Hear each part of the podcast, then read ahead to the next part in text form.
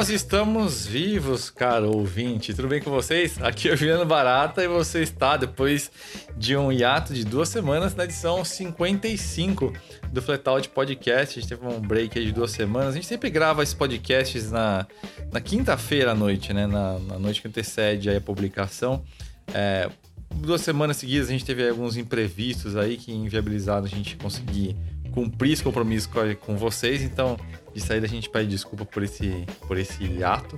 Mas estamos aqui com a edição 55, como o Brabham BT55 de 86, famoso skate.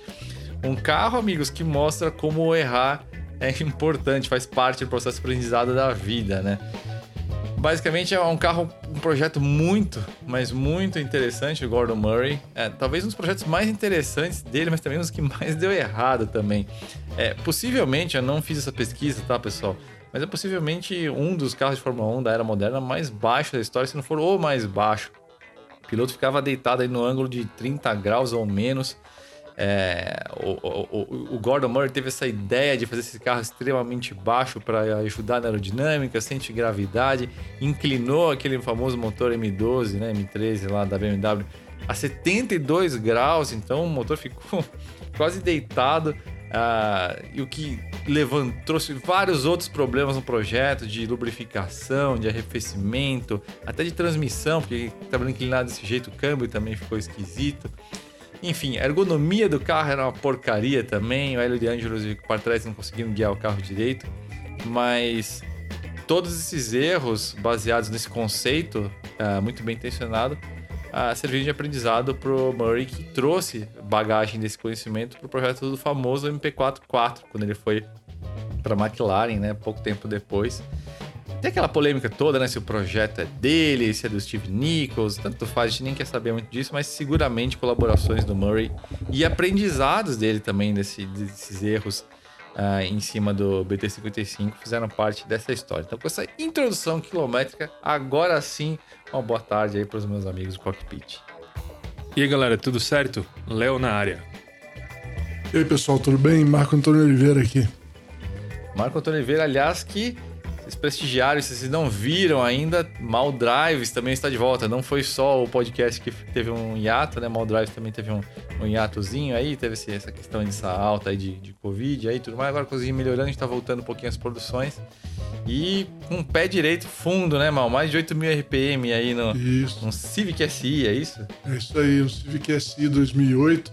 A gente agora, é, o pessoal do grupo secreto lá, eu coloquei um tempo atrás um um post lá pedindo, falando pro pessoal do grupo secreto quem queria é, fazer um mal drive, né? E a gente fez três deles que saíram já, já fizemos três deles que saíram dessa, dessa conversa aí com, com os assinantes. E, e o primeiro é esse do Pedro Pop, Popinja, é, que é o, o Civic SI dele, sensacional. O carro nunca tinha andado de SI, por incrível que pareça. Eu tinha andado um passageiro várias vezes, um monte de vezes, por uma coisa do acaso, nunca tinha andado nele. Eu adorei o carro, o vídeo tá muito legal, assistam lá. Caixa de direção fabulosa, aquele carro é muito, muito rápida, né? Muito legal. Muito é legal. muito legal. E, então é isso aí, ó, pessoal. Se você não sabe exatamente o que é o grupo secreto, é o grupo secreto exclusivo aí para os assinantes do plano Flatouter, só em assine.flatout.com.br. É uma comunidade muito legal, um grupo de Facebook. Eu diria que, com certeza, até porque eu estou em vários, é o melhor grupo de carros que existe no Facebook. Facebook justamente porque as pessoas se respeitam. É um grupo relativamente pequeno ali, com ah, algo ali entre mil e duas mil pessoas. Um negócio muito legal mesmo e muito respeitoso. E agora a gente está abrindo essa frente nova, né, de de interação com, com o pessoal, produzindo os carros junto com eles, porque tem vários entusiastas com vários carros legais, e agora o Maldrives também, aí, powered by leitores, então é, é, muito legal. E falando em coisas legais, vale lembrar, né, pessoal, agora a gente está aí há menos de dois meses para o sorteio do nosso 1.5R. Ele foi pintado já com pintura 100% PPG, linha Deltron, lá na oficina Newcar, no Jaguaré. Ficou absurda a pintura. Se vocês não viram aí os stories que eu postei tanto meu perfil pessoal quanto no do Flatout, vale vocês, conferirem. Vídeo dessa pintura vai ao ar muito em breve. Então, um pouco mais de 50 dias esse carro vai ser sorteado. Semana que vem vai começar a montagem do motor lá na Racer, motor aspirado, a gente vai filmar também. De jeito muito simples, vocês participarem. lembrando, assinantes, lendo matérias, né? Assine, assine.fletout.com.br, você já automaticamente já está juntando quilômetros que são convertidos em cupons. Mas se você quer um jeito rápido de participar, inclusive que você não precisa nem ser um assinante do Flatout para participar, é só em uno.goodguys.com.br ou mesmo em goodguys.com.br e eh, lá você tem a opção para você comprar os badges, né? Inclusive você pode ir direto na loja também, loja.flatout.com.br e comprar os badges. Comprando um badge você ganha um cupom, comprando dois badges você ganha três cupons e ainda frete grátis para dois badges do Flatout ou mais. Automaticamente você já está concorrendo se você comprar um, um badge aí. Então, cara, esse carro realmente vai ficar um sonho. Uh, vale muito aí uh, vocês concorrerem, porque além de ser um projeto interessante, está rendendo muito conteúdo interessante, de fato vai realizar um sonho de alguém. lembrando que é um, é um sorteio certificado pelo SECAP, né? então tudo dentro da lei, tudo dentro da regra, tudo auditado, sem tramóia, sem jeitinho. Mas vamos lá, vamos pro, pro nosso podcast, né, pessoal? Então, tradicionalmente, como sempre, começamos com o desafio do ronco. Essa edição tá contigo, né, Léo? Tá. E eu vou quebrar a tradição. Porque eu não vou fazer, não vou inventar uma dica cheia de firula dessa vez. Dessa vez é uma dica pro pessoal acertar. E eu espero que acertem, né? Eu acho que vão acertar. Porra, Léo, até que enfim, meu. Pelo é. amor de Deus, cara. Eu não tô, eu não tô confiando. Vamos esperar ele dar dica. Você, parece o. Você parece o, o, o o. Como é que é o nome do, daquele personagem do, do Batman lá? O, Charada. O, charada, meu. É, que eu achava que era essa a ideia do, da dica. Mas vamos lá, vai. Esse motor é um V8. Tá? Ele é um V8. E ele tem um nome artístico. E é só isso, a dica. Ouçam. E no final eu volto com outra dica e um pouco mais desse motor V8 que tem um nome artístico.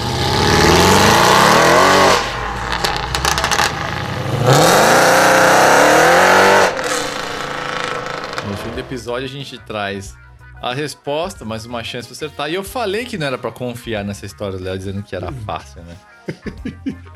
Mas é fácil. É um V8 que tem um nome artístico. Não, não tem muitos V8 com nome artístico. Então digam você, cara leitor, o que você acha de um nome artístico para este V8. Mas no fim do episódio a gente a gente traz aqui a resposta para vocês. É, aliás, outra dica aqui, falando em dicas, pessoal. A gente publicou lá no canal do Autoline a avaliação do Tiguan R-Line. Ah, é um carro que muita gente, inclusive no Flatout, pediu avaliação, justamente porque, putz, é um SUV, mas tem um motor do Golf GTI, né? Calibração de 220 cavalos, câmbio DSG de 7 marchas, 4x4, uma dinâmica muito interessante e a plataforma a A2, a versão A2 da MQB, que é a plataforma exatamente a mesma do Q3, ou seja, você leva muito mais carro pagando muito menos, porque um Q3 pela, pela mesma faixa de preço está levando um motor 1.4 com muito menos equipamentos, né? Então, por isso, a gente chama de um segredinho que a Volkswagen esconde de você nessa avaliação, porque até em nome dessa questão do Taos, né? O Tiguan ficou deixando meio de canto, já também já tem uma certa idade, é um projeto de 2016. E é uma avaliação bem interessante, porque me lembrou aquela história meio de apartamento, assim, às vezes você pega um apartamento novo, que é, tem aquele hall, né, tudo bonito, opulento, não sei o quê, e, e o quarto é pequeno, é uma porcaria e tal. E, eu, e, a experiência com, com o Tiguan foi meio essa, né? Porque ele já é mais antigo, né? Em 2016, a arquitetura já não é tão moderninha assim tal, de painel e essas coisas. Mas um baita isolamento acústico, um sistema de som de qualidade excepcional enfim, coisas importantes é, como um bom apartamento, assim, se sentir bem a bordo. Assim. Então achei um carro bem interessante. Avaliação completa lá no canal do Autoline, se procurem no, no YouTube, né? O Autoline. É, lembrando que é um patrocinador do Flatout e ajudem também a gente a chegar a 100 mil inscritos lá, assinando o canal Autoline, isso ajuda bastante a gente. E são conteúdos realmente interessantes aí, avaliações bem caprichadas aí para vocês. Agora vamos aos debates uh, desse, desse podcast, pessoal tem três assuntos aqui principais, né? É, o primeiro que eu vou dar aqui para vocês é um giro de notícias da Fórmula 1. Ah, muita gente tem pedido, né, pra gente falar um pouquinho mais de Fórmula 1 aqui no, no podcast. E dessa semana teve uma overdose ali, um jarro virado de, de notícias, né? O segundo assunto que a gente vai entrar logo depois é é um assunto sobre carros colecionáveis, mas de um nicho que muita gente sequer desconfia que estão se transformando em colecionáveis. Quem está é, mais ligado aí já sabe, mas vai ser uma discussão interessante também. E por fim a gente vai falar aí desse Supra passando de um milhão de reais, né? Uh, anunciado aqui no, no, Brasil. Por que isso? Para onde está isso? Tá certo? Tá errado? Vamos dar aqui a nossa opinião sem filtros. Mas vamos começar com, com um giro de notícias aí da Fórmula 1, né? Uh, bom, você acompanha aí a Fórmula 1, você já sabe. Aliás, nisso você nem acompanha, você já sabe que o Verstappen venceu uh, o GP de Zandvoort, né? Na Holanda, a primeira corrida de mais de três décadas fora do país, a Fórmula 1. É, foi uma corrida que diria que não foi das mais interessantes, mas a pista era extremamente interessante, né? Muito sinuosa, muitas mudanças de relevo, uma pista old school realmente. Foi a corrida mais disputada na, na estratégia, mas uma clara vantagem técnica aí a favor da Red Bull, especialmente o circuito uh, com curvas trancadas, que exigiam um trechos mais curtos, né? E, e aí realmente o Verstappen ficou numa situação de, de vantagem, né? E nesse bolo todo aí de Verstappen ganha, fica ali mais disputado de novo o campeonato. Esse fim de semana vai ter GP de Monza, que teoricamente vai trazer uma vantagem franca para para Mercedes, né? Já uma pista que, que favorece em trechos longos, favorece potência, né? Mercedes aí com esse sistema de, de, de arrefecimento na admissão aí avançado. Então tem, tem coisas aí que acho que devem dar uma vitória relativamente confortável para Mercedes, na minha opinião, né? Mas nesse bolo aí dessa semana, o Raikkonen anunciou a sua aposentadoria. Logo depois, a Alfa Romeo anunciou a presença do piloto Valtteri Bottas, junto praticamente com o anúncio do George Russell como companheiro de Lewis Hamilton na Mercedes. E aí, para fechar ali a tampa da, da, Williams, né? O Russell saiu da Williams e foi para Mercedes. Aí a Williams trouxe o Alex Albon, né? O ex Red Bull e, e ex AlphaTauri para ser companheiro de equipe do Nicolas Latifi, né? É, a grande notícia, sem dúvida nenhuma, é a chegada do Russell na Mercedes, porque é o grande talento que está todo mundo de olho aí na Fórmula 1, né? Não só por ter feito a equipe azarona, né? A Williams ter feito participações aí uh, homéricas e nesse, nesse treino do GP uh, ah, da Holanda também, ele apesar de, de, daquela situação de, de, de, acidente, mas vai lembrar que antes ali no GP da Bélgica, ele conseguiu inclusive deixar o Hamilton para trás numa classificação sob chuva. Né? Então, se há alguma dúvida sobre os predicados técnicos do, do, do, do Russell, Russell, você não deve tê-los mais. Eu lembro que no GP do ano passado, né, quando o Hamilton ficou afastado da questão de Covid e ele disputou aquele GP no circuito no anel externo, é, me fugiu o país agora, não lembro se era de Abu Dhabi, enfim. Ah, e ele teve aquela performance excepcional. Teve muito hater dizendo, que tá vendo? O Hamilton é uma farsa. Aí, ó. É. O cara ali da Williams sentou a bunda ali, quase ganhou a corrida. E é, é triste, é, né? é, é, lamentável esse tipo de coisa, mas faz parte do universo da Fórmula 1 esse tipo de, de, de público e comentário, né? Mas é exatamente o contrário. É, o quão excepcional o Russell é por entrar, no, sentar a bunda num carro desconhecido, já performar daquele jeito, e prova disso é justamente essa classificação que ele fez na Bélgica. Quase que ele pega a pole position. Imagina, coisa absurda, quase, por muito pouco. Ele não é o pole.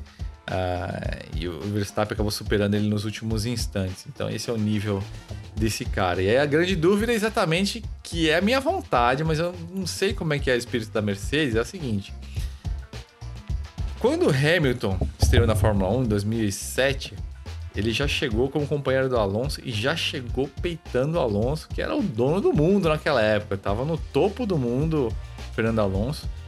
E chegou ali rachando a equipe, disputando posição, dividindo o Rouge em 2000, 2007, inclusive. Então, assim. Tinha é... acabado de ganhar o Bi, né? Não, foi em 2007, 2007. Foi 6, foi 7 foi uma, foi, foi uma coisa assim de, de, que impressionou todo mundo. Todo mundo ficou assim de boca aberta com, o Hamilton. Só que era a McLaren na época, né? E a McLaren sempre teve esse espírito mais livre em termos em, em relação aos seus pilotos e suas disputas internas, né? Todo mundo tá cansado de saber a história de Prost e Senna no time. Então, só que a gente tá falando da Mercedes agora, né? E numa situação diferente. Você pode falar, olha, mas o a Mercedes já permitiu que o Hamilton disputasse com o Rosberg, né? Isso já faz alguns anos.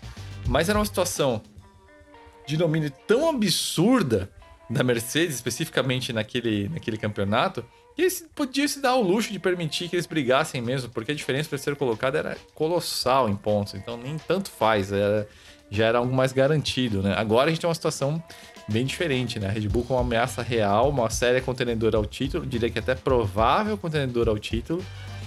A gente tem um ano, que é esse que vai chegar em 2022, com mudanças extremas no regulamento que vão deixar o campeonato extremamente interessante. Tá todo mundo no escuro, ninguém sabe quem que vai ser o time a ser batido, porque pode acontecer e é possível que aconteça uh, justamente o que aconteceu no ano que a Brown veio e com aquela questão do assoalho duplo, do difusor duplo, atropelou a concorrência, né? Um carro branco sem patrocínios que, que arregaçou a concorrência. Isso pode acontecer de novo. Sempre que você tem uma ruptura muito radical de regulamento, a chance de você ter uma, uma mudança de, de, de domínio na, na, categoria é grande. E aí fica essa, esse grande dilema, porque é muita dúvida ao mesmo tempo. Aí você tem um piloto que é muito talentoso, mas é novato, então você precisa de alguém experiente para desenvolver o carro, né? No caso aí o Hamilton. Então é, as peças não são tão claras assim. A nossa vontade é ver o cirquinho pegar fogo, né? Ver o, o Russell indo partindo, partindo para cima do Hamilton, mas é muita mudança ao mesmo tempo, é muita coisa acontecendo ao mesmo tempo, né? Então, vai ser um campeonato bem interessante. Eu acho que se você aí que gosta de Fórmula 1, mas ah, não tô assistindo, não sei, cara, invista. duas, três corridinhas, assim, que às vezes pede, pede, pede pegar uma corrida meio sem graça. Mas invista porque o campeonato realmente está sensacional. Eu mesmo fiquei ausente aí de acompanhar a Fórmula 1 por uns 5 anos quase, só ocasionalmente. E agora estou acompanhando assiduamente porque realmente está tá eletrizante. Está acontecendo muita coisa, muita coisa de, interessante esse ano. E, mas enfim, vocês têm algum comentário para adicionar? Eu sei que vocês não acompanham muito assim a Fórmula 1, mas talvez até por cima aí alguma coisa vocês queiram colaborar. O, o Russell, pelo que tá dando, que tá dando a entender, o que eu acho, né? Tá parecendo que vai acontecer, tipo assim, ó, você se comporta pelos próximos.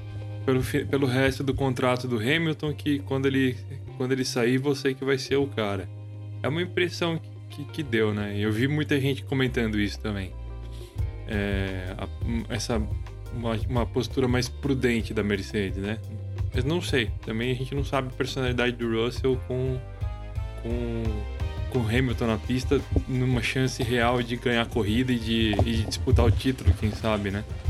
É, a pergunta que eu faço é se isso faz parte de um caráter de um piloto campeão. Tô tentando imaginar um, lembrar, na verdade, um piloto uh, campeão, assim, o, o top não... driver, né? Que teve esse. Vamos dizer, essa bondade, essa, essa, essa essa submissão, vamos dizer assim, né, ao time, essa paciência ah, o... e essa falta de fome de bola, diria assim. O, né? o Sterling Moss disse que existe o piloto, o piloto vencer, o bom piloto e o piloto campeão, né? Não, não lembro se é o bom piloto ou o piloto campeão, mas ele falou que para você ser campeão, você tem que ter algumas coisas, tem que fazer algumas coisas. E ele ele não foi campeão porque ele não, não, não é da personalidade dele fazer esse tipo de coisa, né? Que, que como ele, ele mesmo provou, no, no GP da, de Portugal de 58, que ele praticamente deu o título pro Mike Hawthorne, né? Então o Stirling Moss dizia isso, que você, o campeão, ele tem postura de campeão, atitude de campeão, cabeça de campeão. E tem outro cara que é cabeça de, de piloto, vencedor, corredor, né? O, o desportista mesmo. Esse instinto assassino, talvez, é. né? Alguma coisa mais. É. Eu, eu acho, por exemplo, o Emerson, na época que ele é, foi piloto de Fórmula 1, ele também não era um cara é, mega. Arrojado. É, assim, é, não, assim, vitória acima de tudo, sabe? Ele era um cara bem cerebral, assim, bem tranquilo, né? Ele, por exemplo, a Fórmula 1 era assim nessa é. época também, né? Eu acho que também. Primeiro um pouco. Mas, mas eu acho que deve. Não conheço muito a fundo a personalidade de cada né? um. É. É, mesmo o Prost, acho que também não era um cara. O Senna já era um cara totalmente. Vou vencer, entendeu?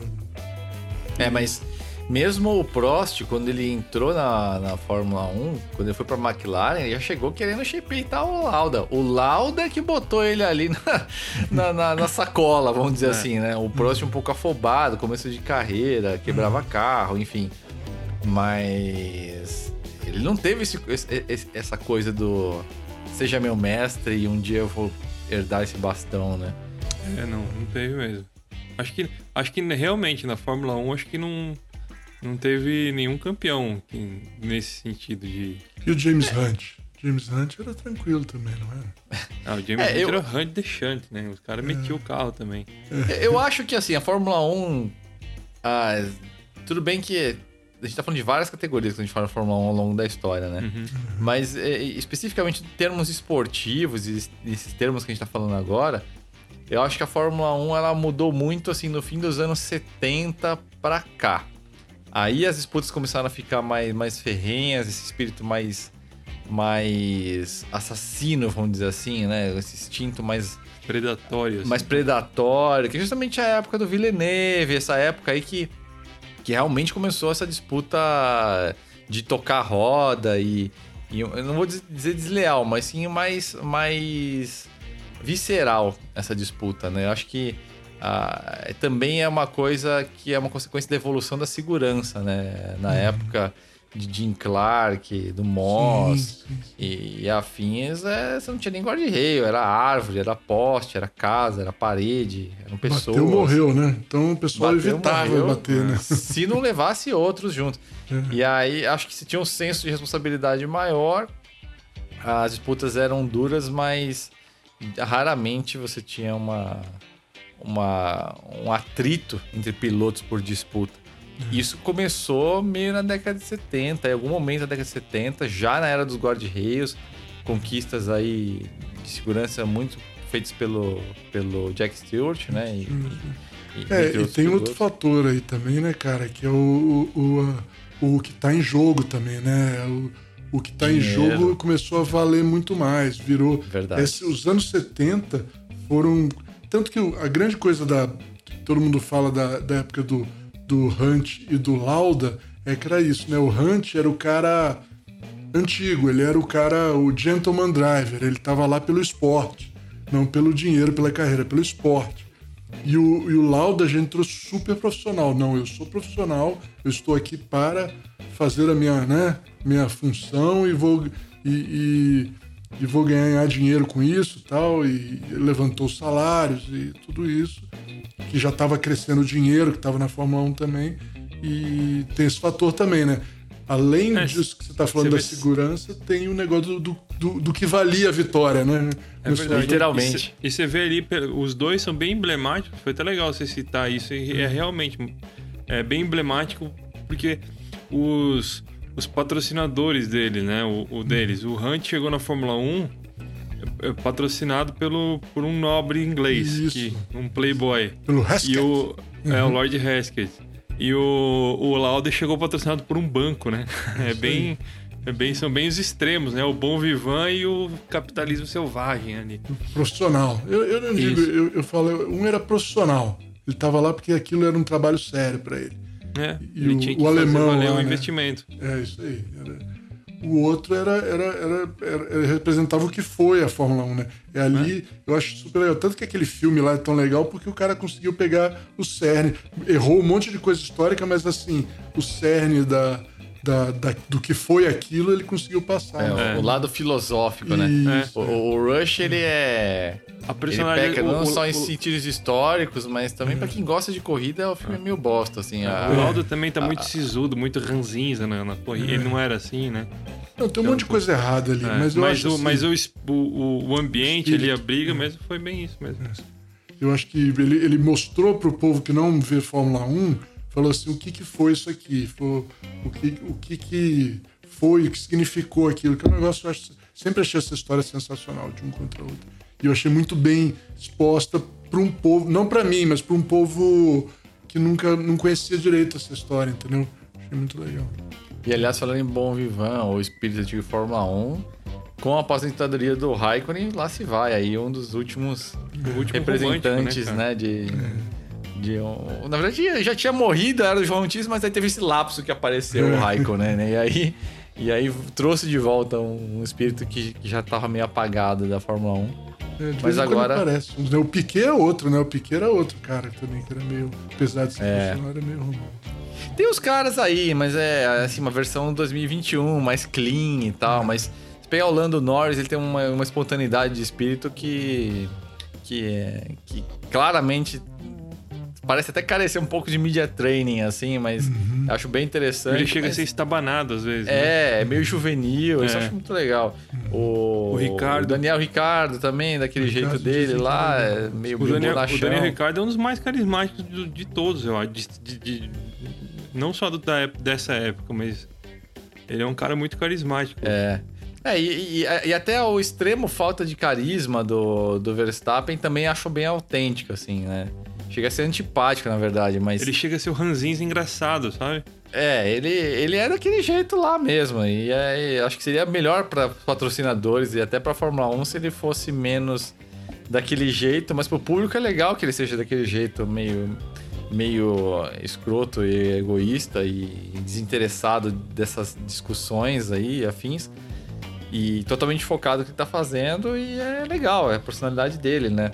Falta esse elemento do bom vivan nesse estilo mais rebelde, vamos dizer assim, né? Que é o seria representado pelo, pelo Raikkonen, né? Vai ficar falta, fazendo falta isso, tá tudo muito certinho ainda, mesmo, mesmo com, com o Verstappen, né? Tá faltando só esse elemento mais.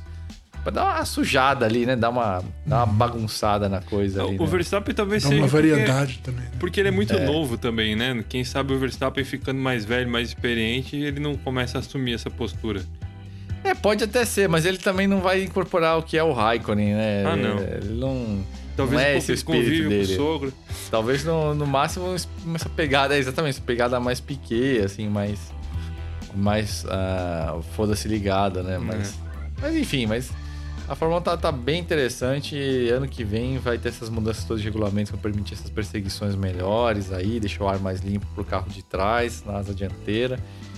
E vai ser um campeonato bem interessante. Então eu recomendo bastante aí que vocês acompanhem aí do- desde o começo do 22, porque vai ser uma era nova aí do. Vai ser uma era nova do esporte. Tem algumas coisas que podem surgir de consequência inesperada e negativas por essa facilidade de perseguição, mas isso é assunto para outro dia aí. Isso aí é, pode render até uma matéria interessante aqui. Mas acho que é isso aí, né? Vamos, vamos, vamos girar É. para a próxima? Vamos lá. Ô, Mal, que história é essa aí desses colecionáveis que você tava falando aí? Conta, conta, antes de contar isso, só traz as matérias de destaque pra gente, mas depois entra nessa daí desses colecionáveis que você tá querendo falar aí pra gente. Legal, pode deixar. É, vamos primeiro indicar as matérias. É, como a gente ficou duas semanas, tinha bastante matéria para escolher, eu fiquei bem na dúvida aí, mas escolhi duas aqui que eu acho que eu gostei. Eu gostei muito de ter feito. Espero que vocês, caros e amados leitores, gostem também. O, a primeira é 10 motivos para amar o Lamborghini Miura. É uma matéria que eu até ficou maior do que o normal. Eu, eu adoro Miura e resolvi fazer, um, fazer uma, uma ode a ele lá, né? Explicando é, tanto historicamente, tecnicamente e, e, e até a parte de estilo e de arte que tem envolvida no carro, né? É, então vejam lá que essa matéria já faz, acho que foi na semana passada. Então tem que dar uma procuradinha lá. 10 motivos para amar o Lamborghini Miura. E a outra foi já foi mais próxima, é da sexta-feira passada, se não me engano. É, cada país tem o carburador que merece. É uma matéria que eu fiz falando sobre carburadores. Ame ou odeie, os, car- os carburadores ainda são vivos aí em, em muitos carros, ainda são mais baratos que injeção, né? É, é, principalmente você pega em carro americano, né? Em carro com V8 americano, ainda se produz uma quantidade absurda de, de quadrijet, né? De é, carburador quádruplo Holley nos Estados Unidos para o mercado de preparação, né? De, de, de é, é um mercado, é, como é que se diz? É, de preparação mesmo. E então eu falei sobre carburadores. Aí eu falo os carburadores mais conhecidos de cada país e, e a história deles um pouquinho, o que tem de legal ou não, inclusive do Brasil aqui, tá? Então vejam lá, cada país tem um carburador que merece. Dito isso, vamos falar um pouquinho na- do tema, do outro tema do podcast aqui que eu tava querendo passar com os meus colegas, que é o seguinte, gente. É, esse negócio de é, descobrir qual é o carro clássico que vai ser valorizado no futuro é sempre um tema muito legal porque é difícil, a gente, mas a gente sempre fica com aquele negócio, né? Quem será que, que vai é, ser valorizado, né? O que que, que, que no futuro vão, vão gostar o suficiente para se tornar um clássico, né? É, é assim, gente, tudo que, que durou 30 anos e ainda está bem conservado, qualquer carro tem um certo valor, né? É, entre aspas, clássico, né? Ele, você tem um, um, que seja um Corcel, um Corcel 2 que tiver inteiraço hoje, ainda tem o seu valor, tem, tem as coisas, mas não é um clássico que a gente está falando aqui. O clássico que a gente está falando é aquele que, que as pessoas, muitas pessoas procuram e estão dispostas a pagar muito dinheiro para eles. Como, por exemplo, o Gol GTI, que todo mundo reclama que tá caro, tá caro, mas isso é exatamente isso. Muita gente quer e está disposto a pagar, porque ele, ele tem um valor que foi criado pela história dele, pelo que ele é e pelo que ele foi, né, na época dele. É, então eu até peguei aqui, se vocês me permitirem, eu, eu peguei um, um, trechinho do livro de Ken Purdy, de, é, que ele escreveu em 1961, cara. 1961 e nessa época o carro clássico era o carro dos anos 30, né? E ele fala assim, né? Ele fala nesse começo do livro assim, ó, em 1991, daqui a 30 anos, será que os Cadillac Eldorado, os Pontiac Bonneville e os Humber Super Snipe serão amados, restaurados e cuidadosamente guardados em museus? Sou avassalado pela dúvida quando considero essa preposição. Porque isso ele estava falando porque ele não gostava desses carros. Entendeu? E hoje, não no, o Humber Super Snipe tá meio esquecido, é, não é o caso, mas o Eldorado e o Pontiac Beneville, principalmente quando eles estavam na época, na, na casa dos 30 anos, que normalmente é onde dá aquele pulo de valor, né? Na casa dos 30 anos de idade, em 1991, por exemplo, eles valiam uma nota. Então eles foram, né? Isso é um negócio que ele registrou e que hoje a gente sabe que aconteceu. Carro que ele achava que não era uma grande coisa, que o, o Pudge era um, gostava dos clássicos dos anos 30, né? É, dos Bugattis, os Alfa Romeo e os Duesenberg, né? Então ele achava que esses carros não estavam ao nível é, de, dele. Não estavam, mas atingiram o status de clássico, pelo menos no caso dos Eldorado e Bonneville. Não do clássico máximo, isso ficou realmente com as Ferraris e outros carros do tipo, mas atingiu, né? Então eu, eu fiquei pensando aqui, né? Será que os SUVs de hoje vão um dia chegar a ser, a ser é, valorizados? Mas antes disso, se a gente reparar, hoje já tem um movimento claro dos, em, em, de valorização de SUVs com exatamente essa idade aí, os 30 anos. Nos Estados Unidos isso está acontecendo já bem claramente, já tem é, gente especializada em procurar e vender esses carros é, lá, principalmente, o que está tá valorizado já? Já está valorizado. É, Toyota Land Cruiser, principalmente a FJ40, que é o nosso bandeirante aqui, né? mas eles conhecem como Land, Land Cruiser FJ40, e o 60, FJ60, que foi corrente de 1980 a 1990. É, inclusive, é, na última semana lá do, de, de, Pebble Beach, dos leilões lá na, é, na Car Week né, da, da Califórnia lá, é, nos leilões já teve um, um Land Cruiser FJ60 que atingiu mais de 100 mil dólares, totalmente inesperado, e se espera que esse valor continue subindo desses carros. Gran Wagoneer até 91, que é o a gente não teve aqui no Brasil, é, o, é um, um, um, carro um pouco maior que os, os Wagoneer e, e Cherokee, Gran Cherokee que tivemos aqui.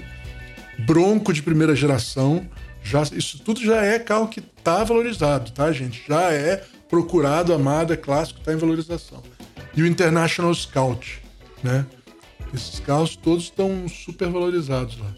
Então a minha pergunta é, e eu tô vendo, antes da minha pergunta, eu tô vendo aqui também aqui no, no, no Brasil um certo movimento aí de um monte de gente já comprando amigos meus aí que, que tem um, tem um nariz bom para esse tipo de coisa, já estão comprando carros desse tipo. Eu já falei até no site uma vez do da SW4 que o Murad comprou. Tem um outro amigo que comprou uma Pajero recentemente, um Terraça, parece nova, de último de, de único dono e assim por diante.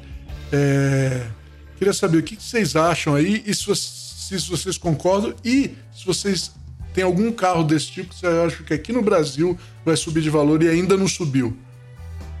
O que, que vocês acham? Eu, eu acho que, bom, historicamente, né, o carro que realmente valoriza e pega e, e segura valor e é, entra essa coisa de investment grade e tudo mais, é o carro esporte, né? Isso aí acho que é, é o, é o principal, vamos dizer assim, né? Que, que valoriza. O resto você tem ali.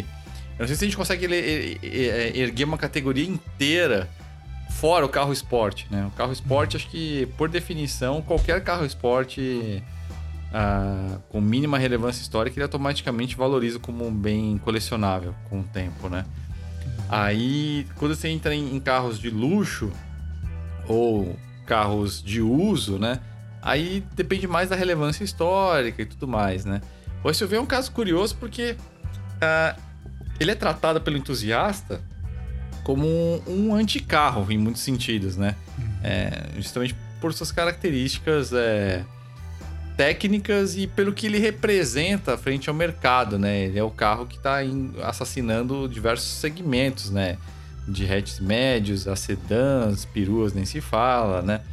Mas, quando a gente está falando desses SUVs específicos aí que o Mal tá, tá comentando, são SUVs mais raiz, né? Boa uhum. parte deles, inclusive, com chassi, né? Uhum. E, e, mesmo os que não são chassi, que eventualmente são, são monoblocos, são veículos bem robustos, né? Então, eles saem um pouco dessa dessa pecha do que é um SUV, como a gente chama um SUV hoje, né? Então essa é uma distinção importante. E aí existe o público, né? É, é, tanto, por exemplo, o público picapeiro, né? Que há muito tempo, até antes dessa febre de carro antigo, já valorizava essas picapes das décadas de 50 e 60, né? E, e, e tem o público do off-road também, né? Dos jipes colecionáveis, ou os jipes para uso recreativo mesmo, para fazer trilha e tudo mais. Então, se você esse público, eu acho, né? Esse público que tá começando a simpatizar com essa ideia de ter um SUV mistura um monte de coisas. Não é um público bem definido ainda. Uhum. Ele é um público que, evidentemente, tem um, um laço uh, cronoafetivo com essa época. Então, é alguém que viveu essa infância de alguma forma, né? Como todo processo de valorização de carro antigo, né? Então, tem esse elo.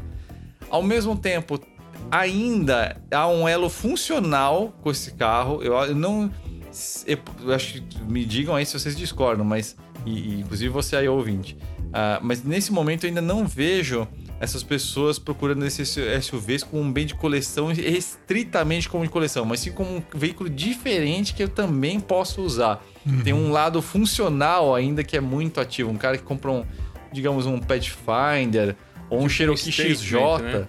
Hã? Tipo um statement. Tipo, ele tá declarando que ele é alguma coisa com aquele carro. Exato, e, mas que ele, o carro tem que funcionar ainda para aquele fim, né? Isso. né? Esse é um item importante. Exemplo, eu pego aqui uma um idiota que nem eu que pega uma Alfa Romeo, uma GTV. Porra, tem um imprevisto mecânico como eu tive mesmo, o carro vai ficar N meses parado aí e tudo mais. Tudo bem, porque não é meu carro de uso, né? Eu, eu, eu, sinto que o consumo do SUV, não exatamente com um carro de uso, mas ele tende a atender uma funcionalidade num grau muito maior do que quem compra um carro esporte ou quem compra um. Então tem uma coisa meio funcional ainda, apesar de, de ter um colecionismo já envolvido, né? Uhum. E ao mesmo tempo tem essa coisa da. Como é que eu vou explicar isso? É o mesmo, é de mesmo fascínio que tem esse público da, da picape antiga, desses jipes antigos, né? Que é essa paixão pelo robusto, por essa coisa, pelo que representa aí, como, como que o Léo bem disse, né? É uma forma de se projetar socialmente como todo carro antigo que a gente uh, se apaixona, ele vira uma forma de representar aquilo que a gente gosta, né? Uhum. Então, é, é, é, um. Qual que eu vou explicar? Eu falei meio picado, mas é, eu, eu não acho que tem uma definição muito clara ainda de um movimento de valorização desses veículos, mas que existe essa busca alimentada por essa salada, vamos dizer assim, né, de motivações, isso eu não tenho a menor dúvida, né? Uhum. Mas eu ainda acho que eles estão ainda um pouco vinculados a isso do tipo, ah, cara, mas precisa funcionar, preciso preciso curtir esse negócio, assim, ah, eu, não pode eu ser. Não tenho, eu não tenho dúvida, Juliano, porque é, na verdade eu acho que o grande apelo desses carros, isso que é, esse pessoal está descobrindo, é que eles chegaram, eles não se valorizaram por muito tempo. E falando aqui do Brasil, vai, do, daquele, dos Cherokee, dos Toyota SW4, dos Pathfinder, dos anos 90, comecinho dos anos 90 lá. Os caras que estão chegando aos 30 anos. É, eles são, são carros, mas são carros super úteis. Dá para usar para um monte de coisa. Né? Dá para carregar coisa, dá para dá para são carros com, super confortáveis com motores grandes, câmbio automático e tal, ar condicionado. dá para usar bem aí como carro de uso, né? Apesar do consumo alto. É, mas, pô, dá para fazer muita coisa com, com esses carros, né? Eles são úteis. São robustos, né? É, são também. úteis, é, são, são coisas muito úteis. E assim também, né? O que você estava falando, né? Dos carros de esporte e tal. É, eu não sei também se ele, eles vão chegar a ser muito valorizados, porque tem muitos deles, né? Também tem isso também. Eles não, nenhum deles é aqueles carros tipo, não é que nem é, Mazda Miata que tem meia dúzia aqui no Brasil, né? É, é, é, são carros que tem bastante, né? Então para valorizar, eu acho, eu acho valorizar demais. É, não vai chegar, né? Eles vão valorizar, mas não de uma maneira tão grande quanto os carros de esporte. É, você vê até nos Estados Unidos, né? Isso que a gente está falando de valorização, estão valorizando, mas é os mais raros e em condições de conservação muito boas, né? Então, é, aí esses aí são valorizados, né? Mas, mas é, pela quantidade talvez não chegue. Mas eu acho que vai ter um, vai ter um, eles são, são ainda carros dessa época que não foram valorizados, né? Todos, todos os outros eu acho que já tiveram seu ciclo de valorização, né? Você sabe o que eu acho qual que é o desafio que eles têm? Uh, você encontrar um, um veículo desses bem conservado, tudo bem, né? Uhum. Mas esse é um veículo que já é, tem uma dificuldade particularmente maior, dependendo do, do modelo, tá? De você restaurar. Uhum. É, Agora depende muito, porque se a gente está falando de um veículo que foi produzido em um volume muito grande no mercado americano, fica bem mais fácil. Mas ainda assim eu tenho minha dúvida, porque já são carros dos anos 90 com uma certa complexidade eletroeletrônica, uhum. muito acabamento plástico. Fica caro você importar algumas coisas, né? Sim. Então são veículos que eles ficam num, limbo, né? É. É não existe uma indústria pronta para atender com peças de reposição, né? Uhum. São carros que às vezes, putz, é um detalhe, às vezes você acha uma manga de eixo, uma coisa assim, fala, puta, cara, onde é que eu vou achar isso, né? Uhum. É, e aí você depende um pouco de desmanche, né? Você não acha peça nova. E com então, o dólar do jeito que tá aqui também, fica tudo mais complicado, né? É, é. Mas eu acho muito legal e, e é engraçado isso aí, cara, porque. Eu não sei se é nostalgia isso, enfim, mas é, eu tenho, eu tenho uma. Especialmente pela, pela, pela, pelo Cherokee XJ, tem uma, uma. Ah, eu adoro também, cara. Tem uma, uma afeição bem grande, assim. O design dela eu acho muito. Acho muito. E é um carro gostoso especial. de andar, né, Juliano? Esses carros são. O Cherokee eu acho muito legal, todos eles, dessa época, né? Tanto o Cherokee é... normal quanto o Grand Cherokee, eu gosto dos dois. Olha, eu esqueci de falar um negócio importante. Eu lembrando de como era andar nesse carro. A experiência. A experiência é um negócio legal que eles oferecem. E é diferente de você ter um Prelude ou de você ter um, um, um Supra, né? Que a gente vai falar daqui a pouco. Uhum. Ou de um qualquer outro carro, um Mustang. Não, é uma experiência completamente diferente. É aquele cheiro, é aquele carro molinho, aquele torque gostoso, aquele câmbio automático lerdo, que parece estar tá num barco, porque só, só o giro sobe e o bicho não anda. Uhum. Mas tudo isso aí faz parte da, da experiência. E você você tá ali dentro, você volta no tempo. E, e esse é o grande motivador do colecionismo, no fundo, né? Aquela. É. A nostalgia mesmo, literalmente. Porque a nostalgia vista é uma coisa. Você, nossa, meu pai teve um tal, não sei o que. A nostalgia experienciada, vivenciada, é um outro barato. Aí é outro nível de, de viagem, né? Aquela coisa do, do cheiro, do perfume, do toque de você estar tá vinculado àquele negócio, você entrar e sair, ser visto daquilo, né? estar associado àquilo. Isso aí é muito legal e eu esqueci de comentar e é a parte mais importante, né? Acho que é o motivador mais legal esse, né? Não, eles são uns carros super legais. Tipo, essas é, Toyota SW4 tem umas dos pouquinho mais antigas que essa do Murad aí, que tem aquele teto que é duas portas e tem o teto removível, cara, traseiro. Então ela é meio conversível, sabe? Você fica com a cabine fechada e, e ali o banco de trás e para trás aberto, sabe? É, Sim. É super legal. Tem umas Igual coisas... o. Igual o Blazer. Da, Hatsu, Fe... da Hatsu Feroza, eu acho que era Isso, assim. Isso, também era assim, é. Oh, outro que me lembra, o Pathfinder. Que é a cara do começo da era das, das importações aqui, né? Isso, é. Eu tava vendo esses dias Isuzu Rodeo. Então. Rodeo. Pô, é. Isuzu Rodeo, né? Esse legal, Mas... esse, esse é legal você ter dois, viu, viu É um servir, um, um pra Pra- alimentar o outro, né? Não, pra você poder falar assim, This is not my first rodeo. Tem dois, entendeu? Sim. É, tem os carros, tem, tem o Suzuki, aquele samurai do, do, do comecinho dos anos 90 também. Sim, Ah, fantástico. os- Suverai, Sidekick, tem um monte de... O, o samurai, ele tem. O, o samurai já é valorizado, né? Você não encontra um samurai por menos de 30, 35 pau. É, agora, Em agora é estado, lógico, né? A gente não tá nem considerando aquele que já é um bem histórico colecionável, dois, aliás, que é o Range Rover, o The Original, né? Uhum. O que é meu trufe, né? Esse já é um Defe- colecionável em todos os sentidos, né? Com indústria de peças de reposição, com alto valor lá fora, enfim. E que aqui eu nem sei, tem, não tem muitos aqui não, né? Eu não, sei Não, nem mas como é que é o mercado dele, mas tem. E, e existe procura. E. E. e e lógico, Defender, né? É. O Defender que foi um colecionável imediato, na verdade, né? Assim que foi anunciado o fim da produção dele, ele já é colecionável, É. né? E ele nunca mais baixou de preço desde então, né? Mas isso é o- óbvio, né? Não tem nem muito o que dizer, né? O Range Rover eu acho sensacional porque ele, ele, ele é bem. Não tem nada igual a um Range Rover. Porque ele tem aquela posição de dirigir que com a cintura baixa, sabe? Você tá alto com a cintura baixa, sabe? Puta, é, é diferente de tudo. É, eu gosto desses carros assim que são bem Eu- Mas é, mas diz que é uma bomba, né? Todo mundo que tem. Tem um cara que eu conheço, que é o, é o ca- o cara que. O dono daquele 9, Porsche 944 que a gente fez um mal drive. Ele tá restaurando um Range Rover.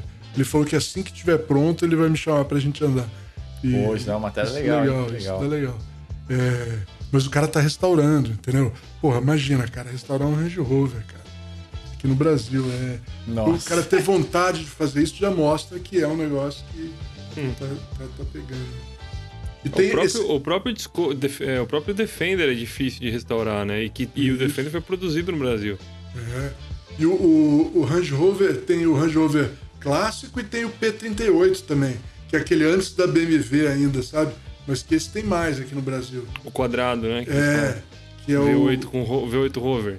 Ainda com o V8 Rover, ainda é, é totalmente Rover, mas, mas num, num- Mas já é luxuoso, né? já é um pouquinho mais moderno. Tem É. até o 4.6, que é a maior evolução do V8 Rover, né? O- o- esse também já está bem procurado. então. Mas o problema, e mesmo os Range Rover, o primeiro de 2001 lá, o primeiro BMW lá, é muito procurado. Que é um carro que mudou tudo também, né? Ele, ele é o primeiro carro com interior moderno, que tem esse interior de... que tem materiais mais chiques, assim, que tem os couro fudido, madeira fudida, sabe? Tem, parece um barco e tal. É. Mas esses carros também são difíceis de manter, né? Já é BMW, aí peças trocar. Mas tem, tem bastante coisa aí. Mas deixa, deixa eu fazer uma pergunta pra vocês aí. Tudo bem, a gente entendeu essa história de hoje aí. Mas, eu, eu- mas eu- o que me. Uma coisa que me. Também eu fico pensando é o seguinte.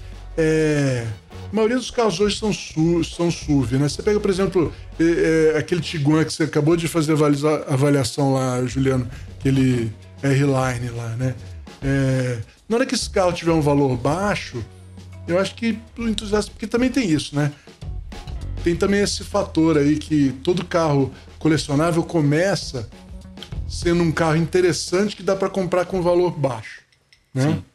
Também tem isso. Aí depois ele vai criando valor quando todo mundo percebe isso, ó, esse carro tá barato. Todo mundo vai nele e o preço sobe, né?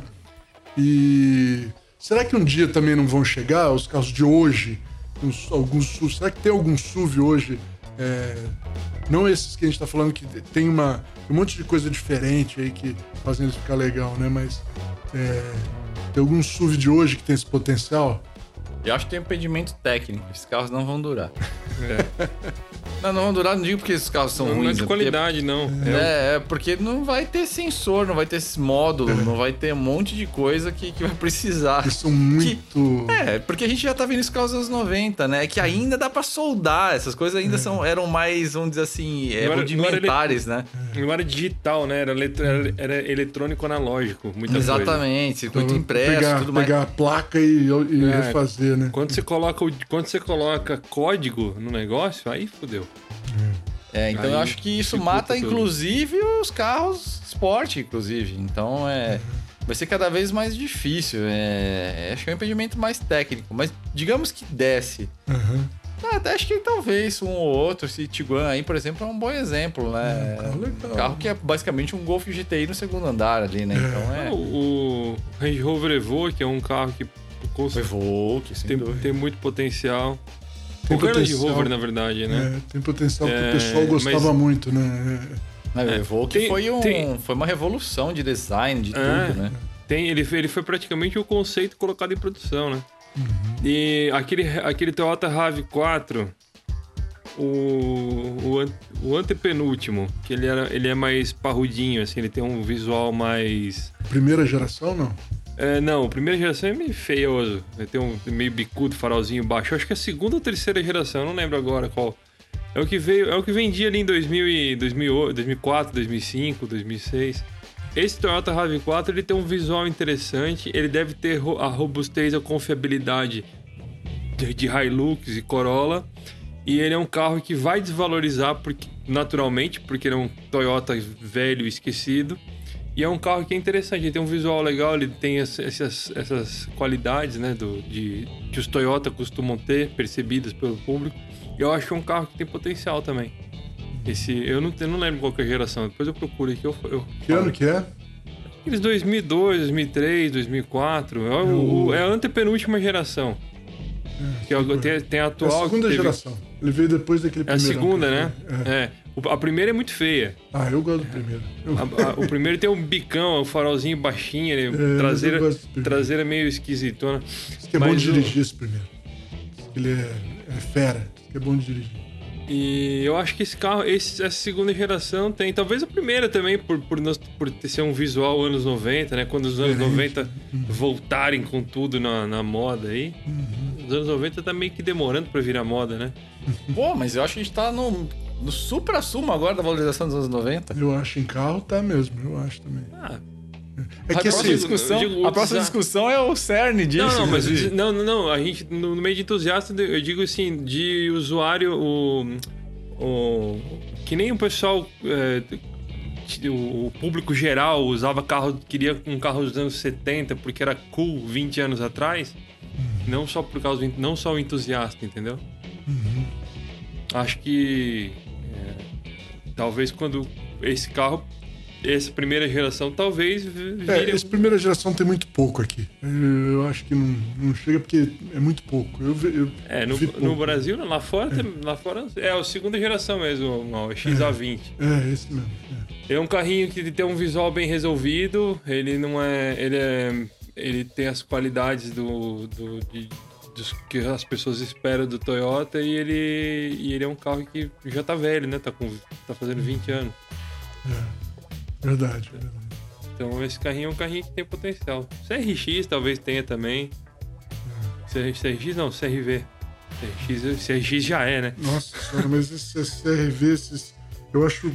é, tanto CRV como HRV são uns carros tão sem graça, meu, pra andar que, pelo amor de Deus, cara. Eu, eu até brinco que é meio. Aí.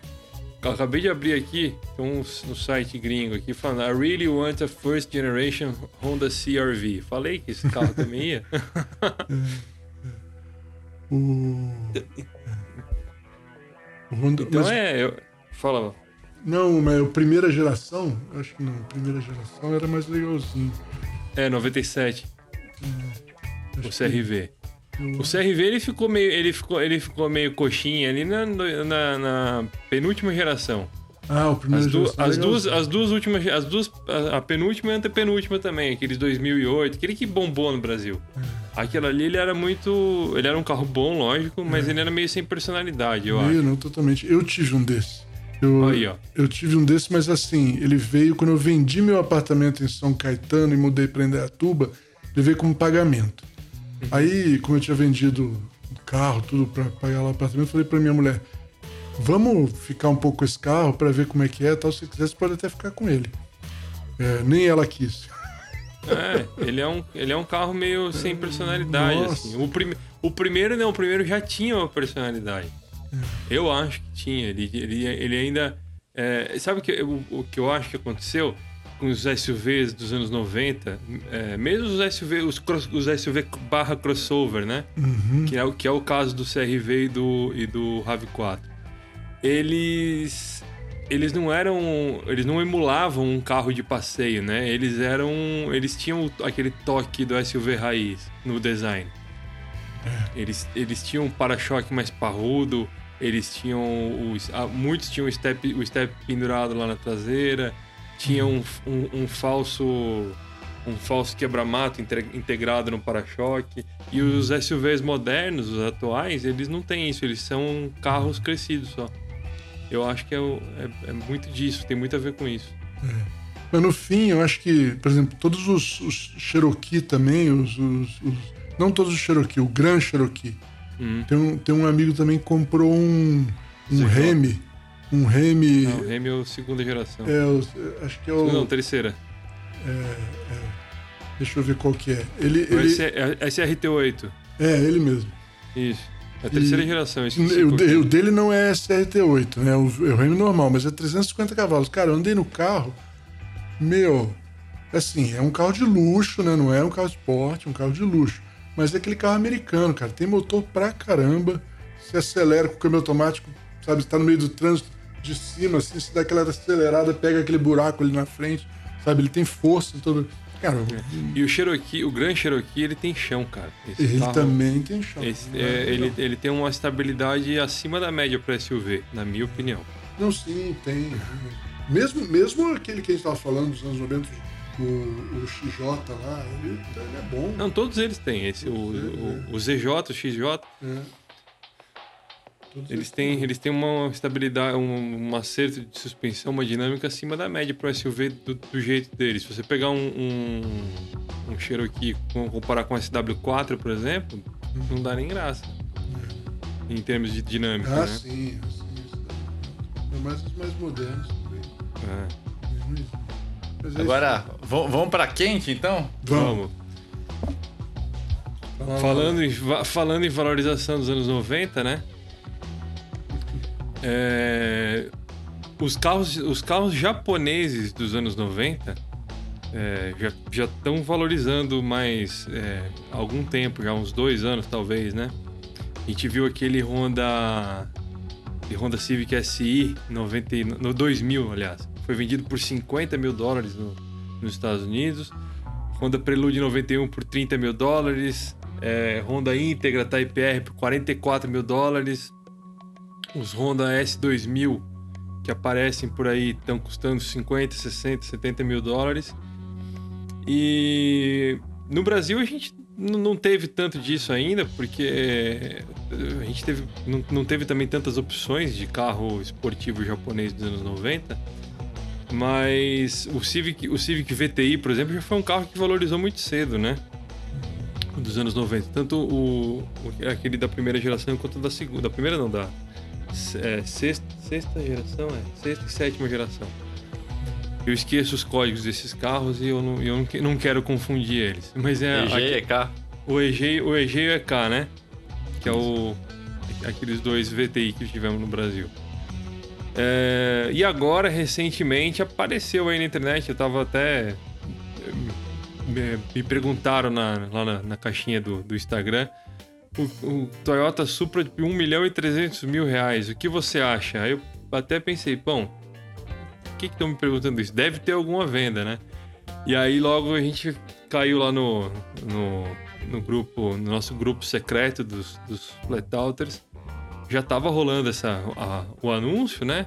E a discussão sobre um Toyota Supra de 1 milhão e 300 mil reais. Ou 250 mil dólares, né? E, putz, eu tenho. Eu dei uma resposta. Minha, meu- a, a- a- minha opinião sobre o Supra não é esse Supra do anúncio. Se você é o dono desse Supra, não se ofenda, não é o seu carro que eu tô falando. Mas eu tenho uma opinião polêmica sobre o Toyota Supra de quarta geração. Só que antes de falar ela, eu quero saber o que vocês têm pra falar desse carro aí, do, do- dessa valorização do- do- dos japas e principalmente, especialmente, né, a valorização do Supra de quarta geração. Ó, eu levantei umas informações aqui sobre a valorização dos Supras. Uh, falando de carros originais, a gente tá falando já de uma janela de três anos já. Uh, na verdade, esse carro já tem ganhando valor já há muito mais tempo do que isso, né? Mas uhum. só para fazer um recorte mais estreito. É, em janeiro de 2019, foi vendido nos Estados Unidos um Supra com 7 mil milhas, um turbo vermelho, uh, por 121 mil dólares. 121 mil dólares em 2019. Isso aí é grana de Shelby GT500, assim, é, é. da época, nos anos 60. Tipo, é muito dinheiro. É, julho de 2021, a gente tá falando de um carro curiosamente na mesma condição, mas não é um carro, o mesmo carro. Julho de 2021, agora, 200 mil dólares. 200 é. mil dólares o Supra também com 7 mil milhas, a vermelho, turbo, manual e tudo mais. Agora, quando a gente vai para os carros que talvez sejam relacionados a essa valorização, que são os carros do Velozes e Furiosos, uh, a gente tem um carro que foi vendido em maio de 2021, agora, né? Por 550 mil dólares. Ele era um dos carros que foi um dos oito Supras que foi utilizado na, na produção do Velozes Furiosos 1 e é um carro que tem uma história curiosa, porque ele é um, foi um, um, dos únicos dois desses oito que foi guiado pelo Paul Walker, né? O Paul Walker guiou basicamente dois carros. O Hero One, que é o carro principal, que é o top top das galáxias, que é o que era do Craig Lieberman, que tem um canal bem interessante no YouTube, né? Ele ajudou, ele trabalhou na produção do Velozes Furiosos, ele tem um conhecimento muito grande. E o carro dele era realmente todo modificado. Então era um carro de alto valor, mesmo independentemente de Velozes Furiosos, de Paul Walker e tudo mais, uhum. já seria um carro de altíssimo valor, né? E esse é um carro que está numa coleção na Holanda, esse é um carro aí que eu acho que se fosse vendido hoje entraria tranquilamente na casa dos sete dígitos, né? É. Mas, e, e, esse outro carro, que é o carro de 550 mil dólares, que foi vendido agora em maio, é, foi o, o único outro carro que Paul Walker guiou na, na filmagem que é o carro que é aquela é um que eles chamam de stand car number one, né? O, o stand car número um, porque haviam oito carros né, no total, então devia ter uns três stand car, carros para manobras, né? E era um carro que o, é aquela cena que o Paul Walker dá aquele meio cavalo de pau e dá os tiros no, no Johnny Tran, né? Então, naquela sequência toda ali, esse é o carro que o Paul Walker guia, guia né? E acho que em boa parte é também porque esse carro é tão valorizado, porque esse carro em específico, ele não tem especificações tão interessantes. Ele tá muito bonito, tá realmente uma réplica muito fiel. É, só que o motor dele tá original, porque era um carro que não precisava de toda a performance, e câmbio automático. Então é um carro que, assim, no lado técnico, ele é totalmente desinteressante, mas no lado histórico e no lado cinemático da coisa, sem dúvida nenhuma, tem, tem um valor muito grande. Agora, onde que eu vou chegar com isso? Uhum foi o lote, esse carro foi o lote mais visto na história do Bert Jackson. Bert Jackson, que talvez seja um dos maiores forças em leilões automotivos do mundo em termos de carro. Isso por si não só ajuda a entender, mas automaticamente já argumenta e explica por que, que o Supra está tão valorizado. É. é. exatamente a colocação que o, que o Mal fez, né? É uma coisa que é muito cobiçada e muita gente está querendo, ou muita gente está interessada, no mínimo, né? Que causa uma desvalorização tecnicamente desproporcional ao que o carro é. Mas, assim, quando a gente pega os carros japoneses da época, né? Todos eram carros muito avançados tecnicamente, né? SX, carroceria de alumínio, toda aquela coisa, aquele conceito todo, né? RX-7, o Wankel e tudo mais. Ou aqueles 3000 GT, 300X com eixo esterçante, sistema de tração avançado. Skyline GTR então nem se fala, né? Porque o, o Skyline GTR basicamente ele junta a tecnicidade que falta no Supra isso. com a walkerização das coisas. É. E isso explica porque o Skyline GTR, especialmente R34, tá num valor que tá acima. Hoje tá uma curva de valorização acima de qualquer Porsche. Tem todo o sentido, porque ele junta tudo, né? Ele é realmente um carro fabuloso, tecnicamente, historicamente e ainda por cima, além de ser um carro extremamente raro, esse 84 só produção é, japonesa, é um carro que virou um ícone de cultura mundial, até extravasa a cultura automotiva, né? Então, o, o GTR em si tem um motivo muito forte. Mas o Super também não valorizou tanto quanto o GTR, né? Mas ele tá ali, né? A caminho. Só que é um carro é, tecnicamente mais simples, né? Ele é, ele é um cupezão, um Solar encurtado, com um baita no motor, mais conhecido pela sua robustez que pela performance. Uhum. Mas é mais ou menos que nosso apesão, né? Um motor que todo mundo começou a usar em tudo porque era um motor barato, aguenta o pau e rende muita performance, tem um ronco maravilhoso. E tem essa coisa do design também, né? O Supra ele envelheceu muito bem, né? Ele é um carro que tem uma presença magnífica, é um carro largo, musculoso, né? Com, com, e e a dese- o desenho dele é muito a essência dos anos 90, um design minimalista, né? Liso, assim, né? Orgânico, né? É, é uma coisa bem, bem interessante. Agora, pra tudo, depois desse rodeio de 10 minutos pra te responder, 1 milhão e 300 mil reais? Não, de jeito nenhum. Assim, é, mas ao mesmo tempo, é, é o que o mercado tá querendo pagar? Eu não tenho essa resposta. Eu, eu, ele tá botando o preço internacional, né? E tentando ver se funciona aqui. Porque o preço É. internacional, 250 mil. É, carro custa, vamos dizer, 125 mil dólares. E Aqui é 200 250 mil dólares. 250 mil dólares é 1 milhão e 300 mil reais. É, lembrando que é, esse carro de 120 mil dólares que eu falei de 7 mil milhas foi em 2019. É. Hoje o carro na mesma condição foi vendido por 200 mil dólares. Então realmente É. seria um carro de 100 mil dólares, talvez. Vamos dizer, vai de 70, vai de 60, 70 mil dólares a a 120, vai deixar bem largo esse escopo, porque eu não sei o estado do carro, né? É, é. Então é, a gente tá, não pode ser irresponsável com isso. Mas isso aí é uma coisa que a gente viu, sabe com o quê? Com o RS2.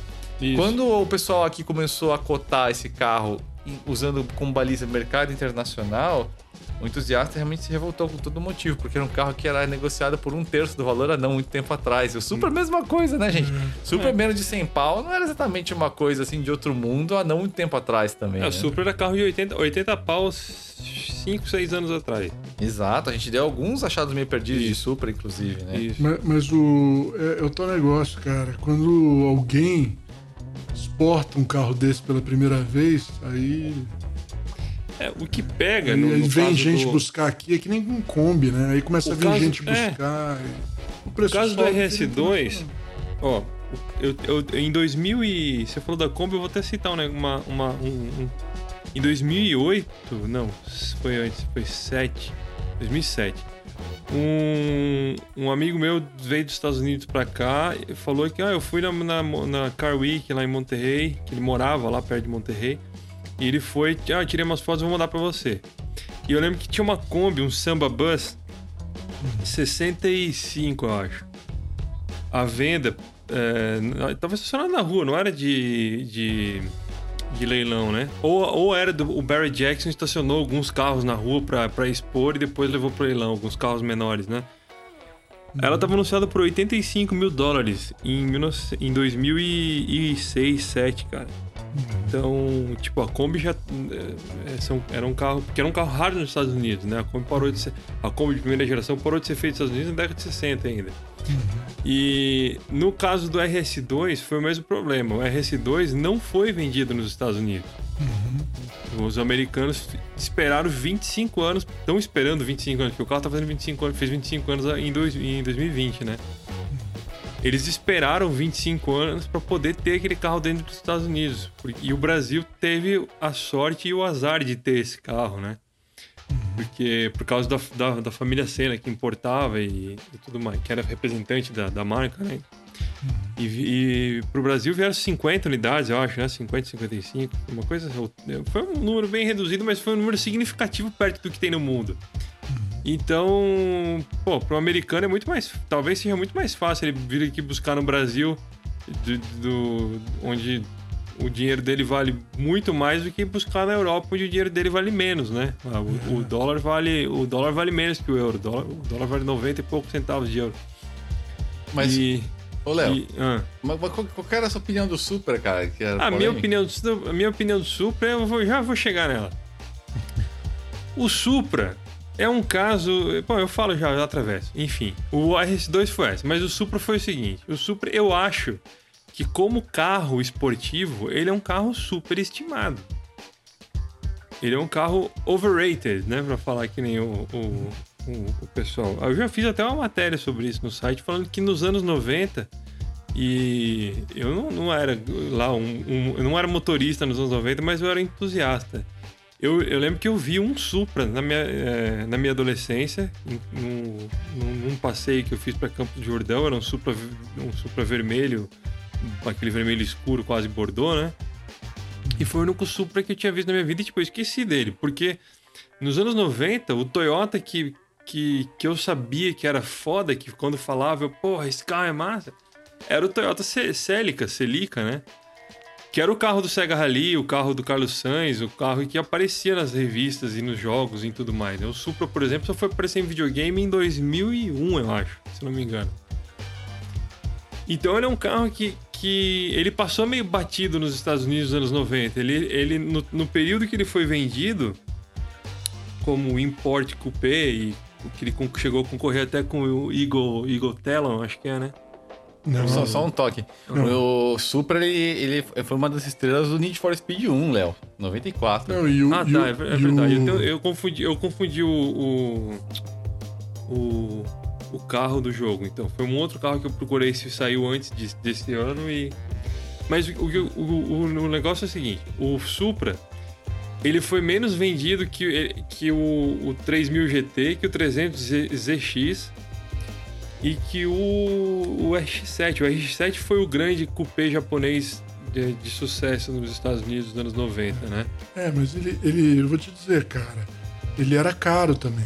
Ele e ele não, e aí que tá, é a segunda parte. O 3000 GT em 95 custava 45.500 dólares. O 300 ZX custava 35 mil dólares. O RX-7 custava 35 mil dólares. O Supra custava 49 mil, então ele era o mais caro. E ele não tinha o melhor desempenho, né? É, mas. Então, e também não era. E é como o Juliano falou, ele não era tecnológico igual o, os outros carros japoneses. É, e... Mas, cara, eu vou te dizer, lá, se você pegar as revistas que fizeram o comparativo desses carros todos aí, ele tava hum. sempre lá em cima. Ele, não, ele tava. E, e se não vencesse, não vencia só por causa do preço.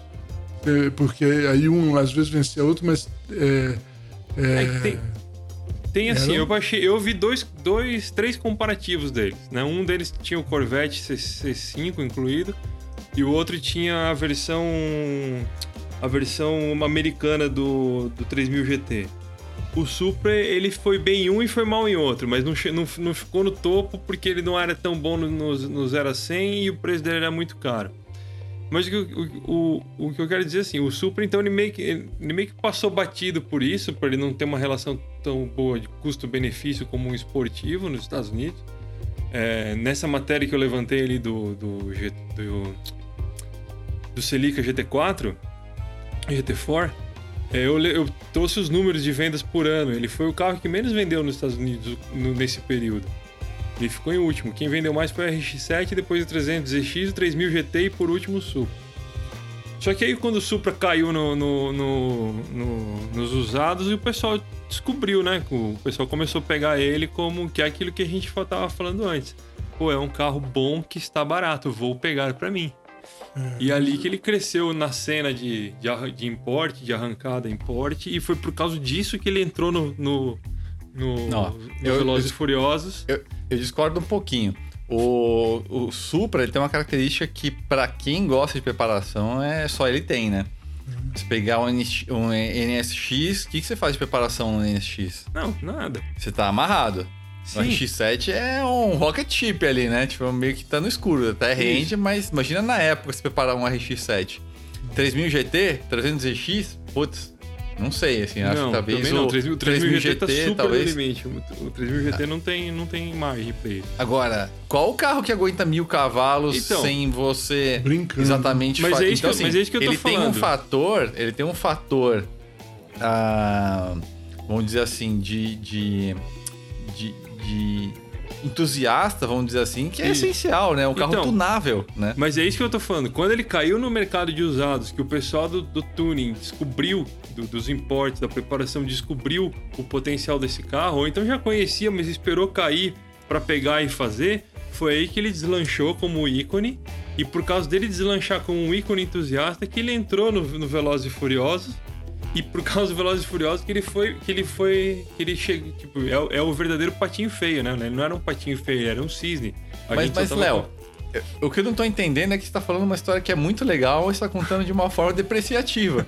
o carro tinha características legais pro entusiasta, todo mundo descobriu. Por causa disso, o carro foi para o Velozes e Furiosos, por causa disso, o carro foi valorizado. Mas não, entendi como- ruim é que nisso, como eu assim, como, entendi. como um, ele não é como um produto novo, como um carro tipo para ser descoberto pelo entusiasta que vai comprar um carro novo. Ele não era um carro atraente, porque ele era caro, ele era menos tecnológico, original, eu tô falando, né? Mas, qual é- mas, mas isso é o critério pro carro ser legal e valorizado? O carro original novo? Não, é não, um eu digo- critério O, meio... pre- o preço dele é que, é que é, impediu ele de vender pra caramba. Todo mundo adorava É, o carro, o, mas. o preço dele que ele era, ele era um carro caro demais. E, tipo, é o que eu, como eu falei, você tinha o, o RX-7, por exemplo, um carro que vinha pronto, o o custo-benefício dele original era um, era um carro melhor. Então ele não fez tanto sucesso na época. O Supra ele, foi- ele foi descoberto depois que caiu no mercado de usados. Depois que, que, que o entusiasta pegou ele para mexer, para meter a mão. Porque a, hoje a gente tem essa cultura de comprar um carro novo e fazer chipar e fazer o cacete. Mas, Mas- na mas- época mas- não era tão assim. Não é exatamente isso que aconteceu com, por exemplo, falando em escala menor aqui no Brasil, Hum. do 350Z, com o Civic SI, com outros tantos carros que são adorados, aí com Opala, com Gol GTS, mas não é exatamente isso? Eu vou, ó, eu vou dar uma. Não, mas vou, o- o- vou o- sacanear não, você o- agora, Léo. O, o Vou que eu sacanear falo você. assim, o Gol GTI foi um carro, foi um- era, um, era um objeto de desejo na Não, época. mas que deixa, ele deixa. Mas ele era muito caro. Não é exatamente a mesma história. Um carro Não, que todo mas- mundo mas ele- queria e ninguém conseguia pagar. E Não, quando o conseguiram digo- o eu- pagar, ele desvalorizou. E Não, aí, comparando quando ele com todo mundo foi pra cima rivais, dele. entendeu? Mas, mas pensa. Léo, não. Eu puxei uma revista aqui, ó. Eu puxei uma revista aqui, ó. Ó, Setembro, Car and Drive é de setembro de 1993. Na capa, assim, ó, tá o Supra na frente e todos os outros lá. Corvette, 300DX, RX-7, Porsche 968 3000 GT. E fala assim, New Supra Zings the Sports Car Establishment. Ele, primeiro lugar no teste, e depois o 300DX, depois o RX-7, depois o Corvette, depois o Porsche 968 e o 3000 GT em último. É, eu vi, um- eu vi um com Porsche 368 também. Um dos comparativos que eu vi, o, o 300ZX, ele era mais rápido no 0 a 100, mais rápido em tempo de volta e mais rápido no quarto de milha que o Supra. E ele era um carro mais barato. O que eu, o que Mas, eu a- quero mas dizer- até que, mas a tecnicidade superior, que até comentei quando eu falei lá atrás, é uma coisa, mas isso não é o que faz o carro ser querido, valorizado ou. Não, mas é o que eu digo, ele não foi um sucesso de vendas na época. Não foi, ele, não, ele não foi um sucesso de. Quando você compara ele com os semelhantes dele, ele não foi um carro que era desejado como os outros. Porque ele não É, foi eu vendido. acho se que, ele- eu acho que o tivesse- tá aí no, no desejado aí, cara. Ele era mais caro e isso comprometeu as vendas dele, é o que você falou. Ele era 10 pau mais caro que todo mundo. Mas todo É, o- mundo que o testou, 3000 pelo que eu me GT lembro. preço, o 3000 GT que pareava com ele de preço, é, né? o que eu me lembro, assim, o que eu, eu- me lembro se dos testes da tá- época é que todo mundo falava é caro, mas é um carro que vale, porque era sólido, parecia que ia durar pra sempre, tudo era de qualidade, o motor era foda, podia botar mais, podia fazer o que quiser, não ia quebrar nunca, essa história aí. É que realmente quando o carro é bem mais caro que a concorrência, ele acaba vendendo menos que ele. É, o que eu acho é que ele virou ícone depois, quando ele caiu nos usados e foi. foi que a galera começou a extrair o mil cavalos deles. Basicamente é isso, porque eu acho que ele virou ícone ali. É a impressão Mas- que, é é a- a- a leitura que eu fiz. Mas do- qual que é o. o- Eu não tô entendendo por que você coloca isso de uma forma depreciativa. Não, não, não tô falando que é, que é depreciativo. Eu tô É, falando. não, mas eu digo assim, Ele é, não era um carro pela forma ruim. que você construiu o argumento, parece que o carro precisa ter sido um grande sucesso comercial, ter vendido muito, ser tecnicamente superior a todos os outros, para se qualificar como um carro desejado por todo mundo depois. Não, é- não. não, não, não, É mais ou não menos sei se eu isso, entendi porque, tipo, errado. Porque ele não foi um grande. Porque você não tem muitos carros que não foram sucessos de venda perante os semelhantes, né? Tipo, você tem lá um, um cenário. Ele foi o carro menos vendido, o carro, em tese, menos desejado. Porque ele, se ele era bom e valia a pena, ele podia ter sido vendido. Ele Mas você acha que o carro era. Você acha que o Super ninguém queria saber e que foi Velozes e Furiosos que, Não, que não é fez não, o carro não é valer não, é, alguma não, coisa? não é que ninguém queria saber, porque ele teve, uma- ele teve, ele teve um, um, um- um- um volume de venda significativo em todas as versões, né? É, porque assim, a gente tá falando de um carro que, como eu te falei, né? Um carro que, porra, vamos lá, né? Tá aí na capa aí que o Malcolm acabou de comentar. É um carro que também tá lá no elenco do primeiro Need for Speed, né? Que basicamente era um game da Road and Track, né? Na época, Road and Track era a Road and Track, né? Uhum. E a gente tem o quê? Um, dois, três, quatro, cinco... Tem oito carros. É, era o Diablo, Ferrari 512 TR, Corvette ZR1, o Dodge Viper, e aí é, o Porsche 911, né? E três japoneses. NSX, RX-7 e Toyota Supra. Acho que tem um motivo, assim, né? E por que a gente tá falando de um game como critério? Não, porque, porra, é o game da, da Road and Track, né? O primeiro Need for Speed era Road and Track Presents the Need for Speed. Então. É, o- é- é um, é um carro que foi um sucesso de crítica, mas não de público, por exemplo, entendeu? E é, Tudo e é bem, evidente, mas é evidente que ele foi um sucesso de crítica e não de público. É isso que eu, é isso que eu me refiro. Não é que é um. é pareceu mesmo que, que é um, o Supra era um carro menor. Mas é, eu acho, eu tenho, assim, eu tenho a sensação e tenho lembrança.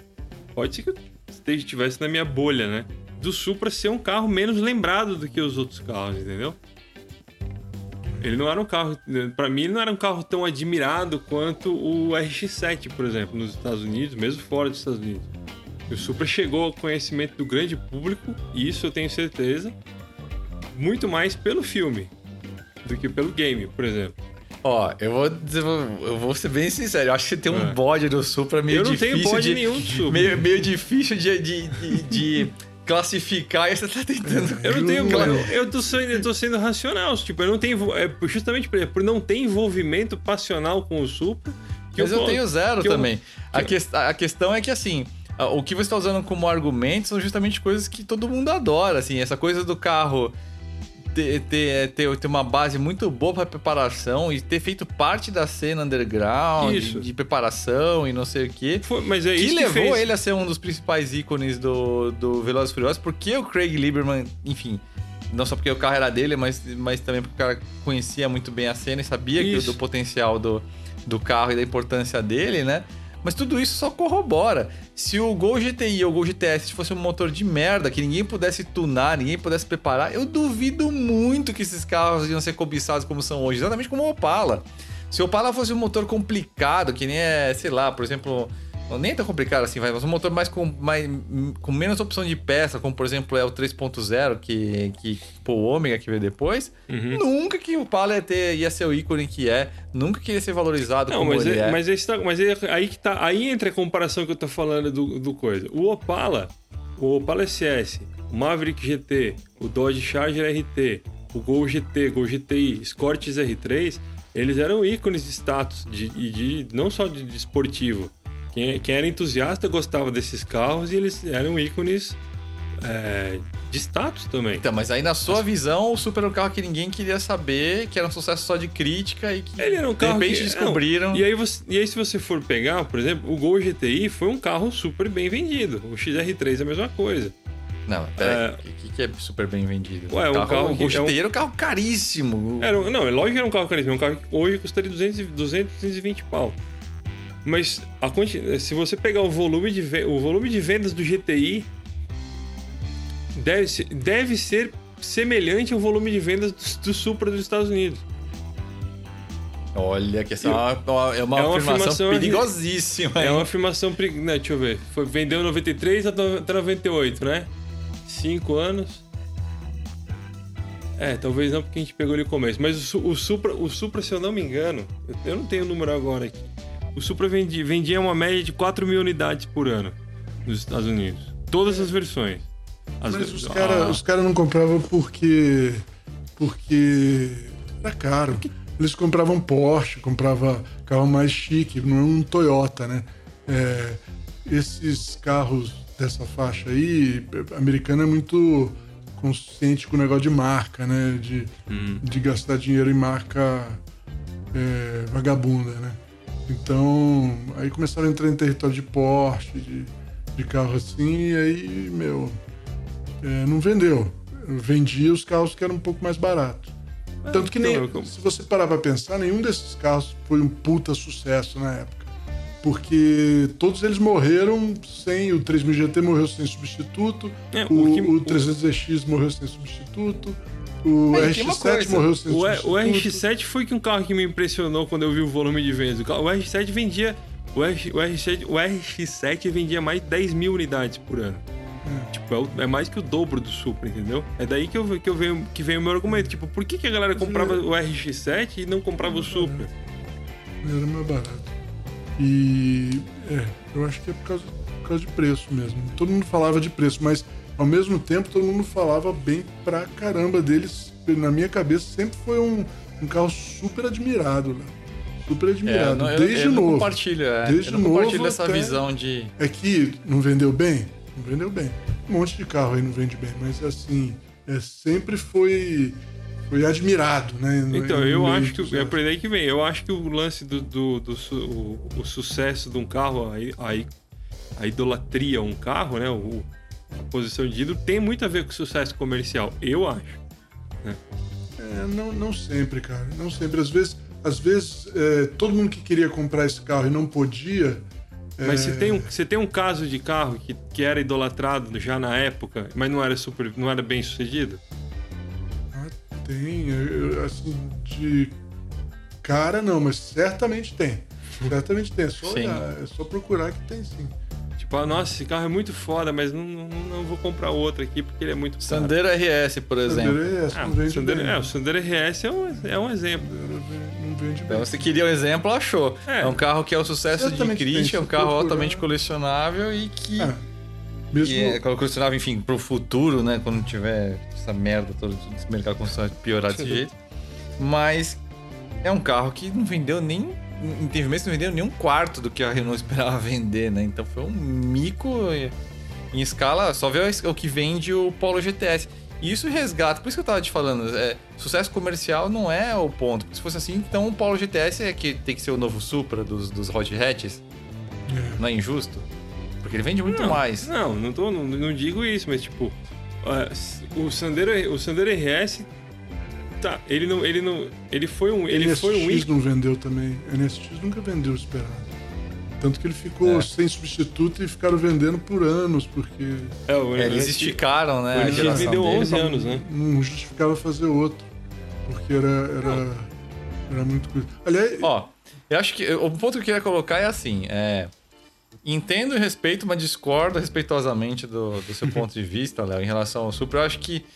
Eu não sei se, tem alguma coisa meio de Veloz e Furiosa, alguma coisa que, que você tem ali um. Tem um ranço ali, vamos dizer assim, com. Não, é justamente o que eu tô falando. que eu- eu, eu, Que eu, que peguei, eu sinto. eu peguei a- a- uma análise racional, é isso. Tipo, o carro ele não foi um sucesso na época.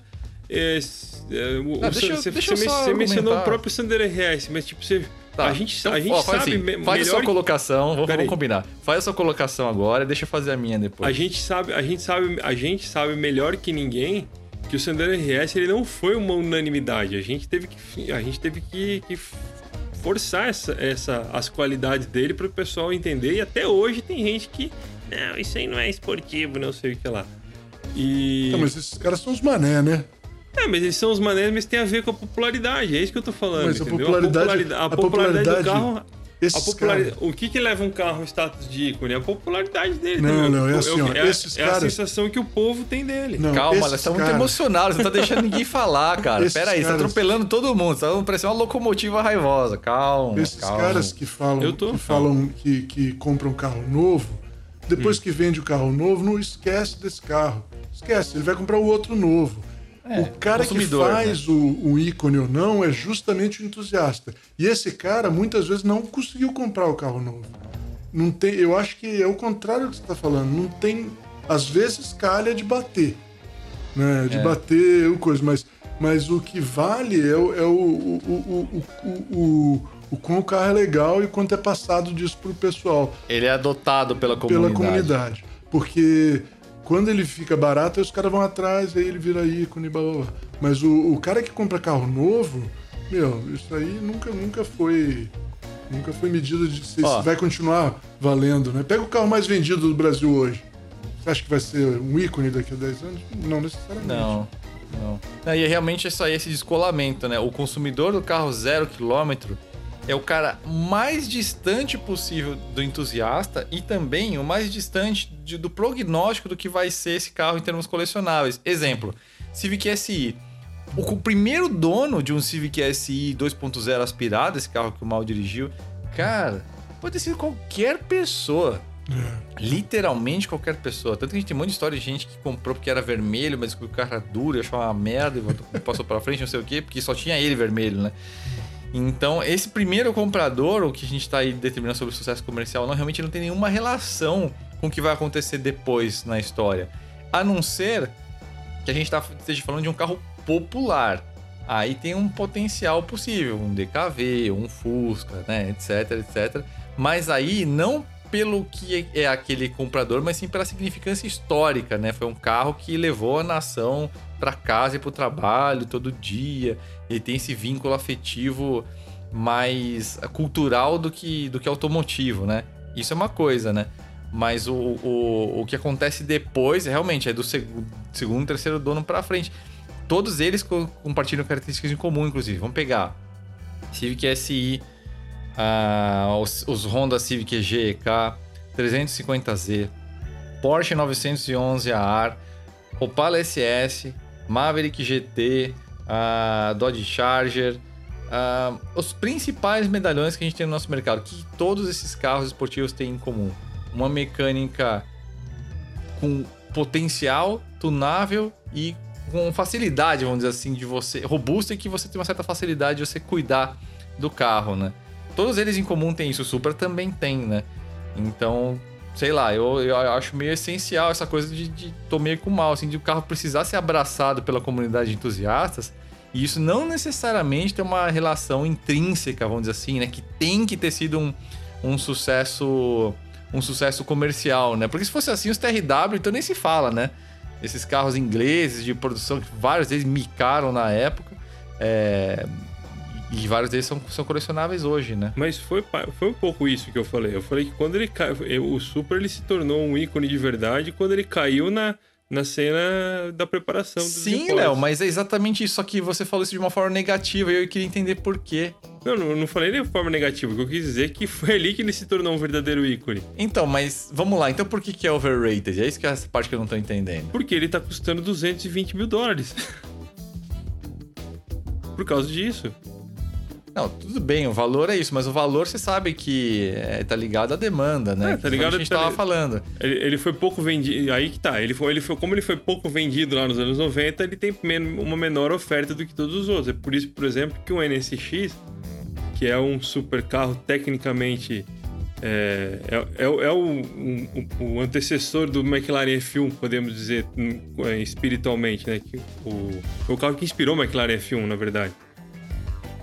É, é um carro que não custa o que tá custando um, um- Ou custa a mesma coisa que um Supra, entendeu? Por isso que eu digo, eu, eu, eu penso que é um carro overrated. Ó, Não, eu acho e que é o isso não, e eu não, me, não tô me referindo ao valor. Ao, preciso deixar claro que eu não tô me referindo ao, ao valor do anúncio brasileiro. Esquece, Léo. Esse Um- cara de 1.300 não tá, não tá nem aí com isso aí, cara. O carro de. Não, não, eu digo, porque um carro. Porque assim, um 1 milhão e 300 pau é a, reali, é a realidade. Se o carro custa 250 mil, 200 mil dólares lá nos Estados Unidos, se ele custa 150 mil dólares nos Estados Unidos, pra trazer pro Brasil é um pau e meio. Você não vai trazer por menos que isso. Então, mas eu acho que é porque é, eu, não- eu- Não, então, justamente por aí. isso ele não é um carro que é um carro Não. que ele ganhou o significado dele muito pelo cinema, não Pera pelo aí. É que eu acho que você, você deu uma atropelada ali e, e eu, eu, eu precisava só voltar aqui num negócio que, que é o seguinte: Hum. 200 mil dólares não é o valor de um Supra, tá? É um valor de um Supra de 7 mil milhas, vermelho, turbo manual, pipipi, pó, pó. Não Isso. é esse o valor Não, de é 100 mercado. mil, é 100 mil dólares. É 100 mil dólares. Isso, então, assim. 100 mil aí, dólares então pra você acha que 100 Brasil. mil dólares é overrated, mas você, andou vendo o preço de RX7, de NSX. Eu, eu vi preço de NSX. preço Eles estão é, todos de mão dadas aí, você sabe, né? Não tem é- ninguém, não tem ninguém para trás aí, tá todo mundo junto, né? É, mas o, N- o N- aí eu fico, eu fico. E foi por isso que eu penso assim, pô, mas um NSX é um NSX, cara. Mas É, é igual você. O NSX é um. É um é, ele não foi, também não foi um sucesso da época, mas ele é um NSX, ele é um carro tecnicamente é, perfeito, porra. Não, mas peraí, Léo, mas aí a gente tá falando de duas coisas. A gente tá misturando uns balaios meio esquisitos, e aí acho que a gente tá indo pra um lado meio super trunfiano da coisa que é perigoso. Ah, eu não posso, eu não defendo isso. Tipo, porque é exatamente a discussão da- do, do hater do BMW V8. Com dinheiro desse Gol GTS dá para comprar um BMW V8. Não acho que é que a coisa se resolve na tecnicidade assim. É óbvio que o NSX é um carro superior. Minha escolha pessoal, interesse todo seria o NSX ou o RX-7, não é isso? Claro. A questão não é essa, mas eu também não vou defender dizendo que não, é overrated porque tecnicamente o NSX é superior. Isso é super trunfização da coisa que não funciona O- assim o- meio de o colecionismo, Supra- né? O Supra ele ganhou esse, esse, esse, esse valor porque ele apareceu no cinema. A gente sabe que se ele não tivesse aparecido no Velozes e Furiosos, ele não custaria 200 mil dólares ou 100 mil dólares. Eu acho que, assim, é, sem dúvida, é, fa- faz parte do processo de valorização do carro. Eu só não, eu só não entendo o desdém com isso, assim. É a mesma coisa que falar, ah, o Mustang só é isso porque é o carro do Bullet, porque o carro é 60 segundos, porque o, o Charger é por causa do Bullet, ou do Velozes Não, o. Mustang é... É, assim, é que- é que- mas to- é isso que eu tô todo- fa- é isso que eu me refiro. Léo, O- o, o- ponto nevrálgico da coisa é, o carro não é um bem cultural, não faz parte da história da lógico valorização que- é dele, lógico que é. ele ser ou não parte de um ser valorizado É igual o mais ou DeLorean. menos. O DeLorean é um carro que foi valorizado por causa do cinema. Ele não seria Exato, mas aí, o filme. mas a gente vai então desprezar o DeLorean e achar ele overrated e, e porque é só por causa de um filme. Eu- onde a gente termina com isso? É que assim, o, o, o, o Supra, o, que, o Supra, ele é. Ele, o, o culto ao Supra, ele é uma mistura de tudo, né? Ele tem esse. esse ele, é- ele, é um, ele é um pouco por causa do, do- da técnica, questões técnicas, porque ele é um puta carro pra, pra uma puta base de preparação. E mesmo no original, ele já é um puta carro.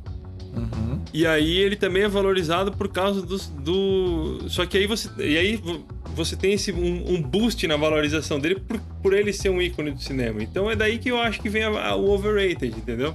Mas, ô, Léo, você acha que o Porsche 550 Spider é overrated? Não. A gente faz outra pergunta. Você acha que se não existisse James Dean, ele teria, teria a, mesma, a mesma nostalgia? Cara, seria uma baratinha esquecida que nem um Porsche. Como eu chamo aqui? Inclusive, eu até esqueci, o 718, que eu adoro, por exemplo. Esse é um carro que no 718, cara. Esse é um carro meio largado, esquecido no passado, com valor, valorização Mas aí que muito, tá. Todos, muito mas- grande, mais, mais pela. pela. Mais pela, pela, pelo colecionismo de quem é dessa turma de Pebble Beach do que efetivamente o que o carro representa culturalmente. Eu não tô entendendo essa separação. Parece que assim, a gente tá jogando o Supra numa caixinha do tipo, ah, só porque apareceu no filme, só porque ele era bom pra preparar, só porque. Mas quando a gente começa a olhar os outros carros que tiveram esse status cult e ultra valorizados, é tudo meio parecido, né? Sim, é, é- é- tecnicamente, por que, que o 550 Spider vale tanto, então? Mas o 550 Spider, o 550 Spider tem um histórico de, de corrida, ele tem um histórico em Le Mans, por exemplo. Ele é um carro que tem 50 unidades que correu em Le Mans. Sim, Léo, mas é a Aí, mesma. a gente- Mas ele é um ícone cultural também, concorda? Ele é, ele é um ícone cultural, lógico que é, mas é, quanto, que é, quanto que ele é valorizado ainda hoje por causa do James Dean? Ele foi valorizado assim por causa do James Dean?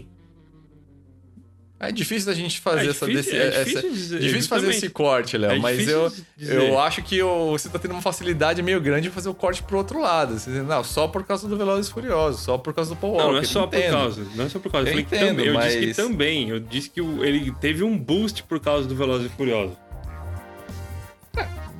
Normal, da mesma forma como o 550 teve por causa do James Dean, estou dizendo. Quanto que foi, a gente não consegue precificar, mas considerando que todos os outros JDM estão nessa faixa aí de quase 100 mil dólares e até os, já os quatro cilindros estão chegando perto, será que é um boost tão grande assim, Léo? É, por, o, o, o carro de, o- 200, o de 200 pau. É, bom, aí a gente tá fora de Não, carros 200 novos, mil né? dólares esquece, não podemos É. usar ele como exceção, é É 7 mil 120 milhas. cem- 120 mil dólares. Digamos, 7 mil, 120 mil dólares. Um carro muito bom, você tá pegando 120 mil dólares, você tá É, pegando um carro considerando, considerando que você tem Civic por 50 pau, não, Então. o Su- Supra tá, realmente tá chegando no preço dele. Então, onde que tá esse super overrated, esse sentimento Eu- todo? não, eu acho que esse, o ca- esse ele como- ácido todo, Léo. Eu acho que ele, como carro, ele é, ele é super valorizado, superestimado. Ele não é um, ele não é um super carro. Ué, mas Até aí. Não, É, eu, isso aí, eu acho que, que é aquilo que eu tava falando lá do GTI. GTI também, se você for ver, vale mais que uma BMW da mesma época. Nem ferrando. Então, tecnicamente, tecnicamente é não. Mas É. é, tem, tem mais gente atrás desse carro do que de BMW. É, tem. E, e tem lá é- suas vantagens, porque ele Na, ver- tem a lembrança. verdade, tem a lembrança. Eu, eu, tô, eu, tô, eu tô procurando responder os argumentos e me perdi na minha, na minha, na minha, própria, na minha própria opinião. Você tá muito emocionado, Léo.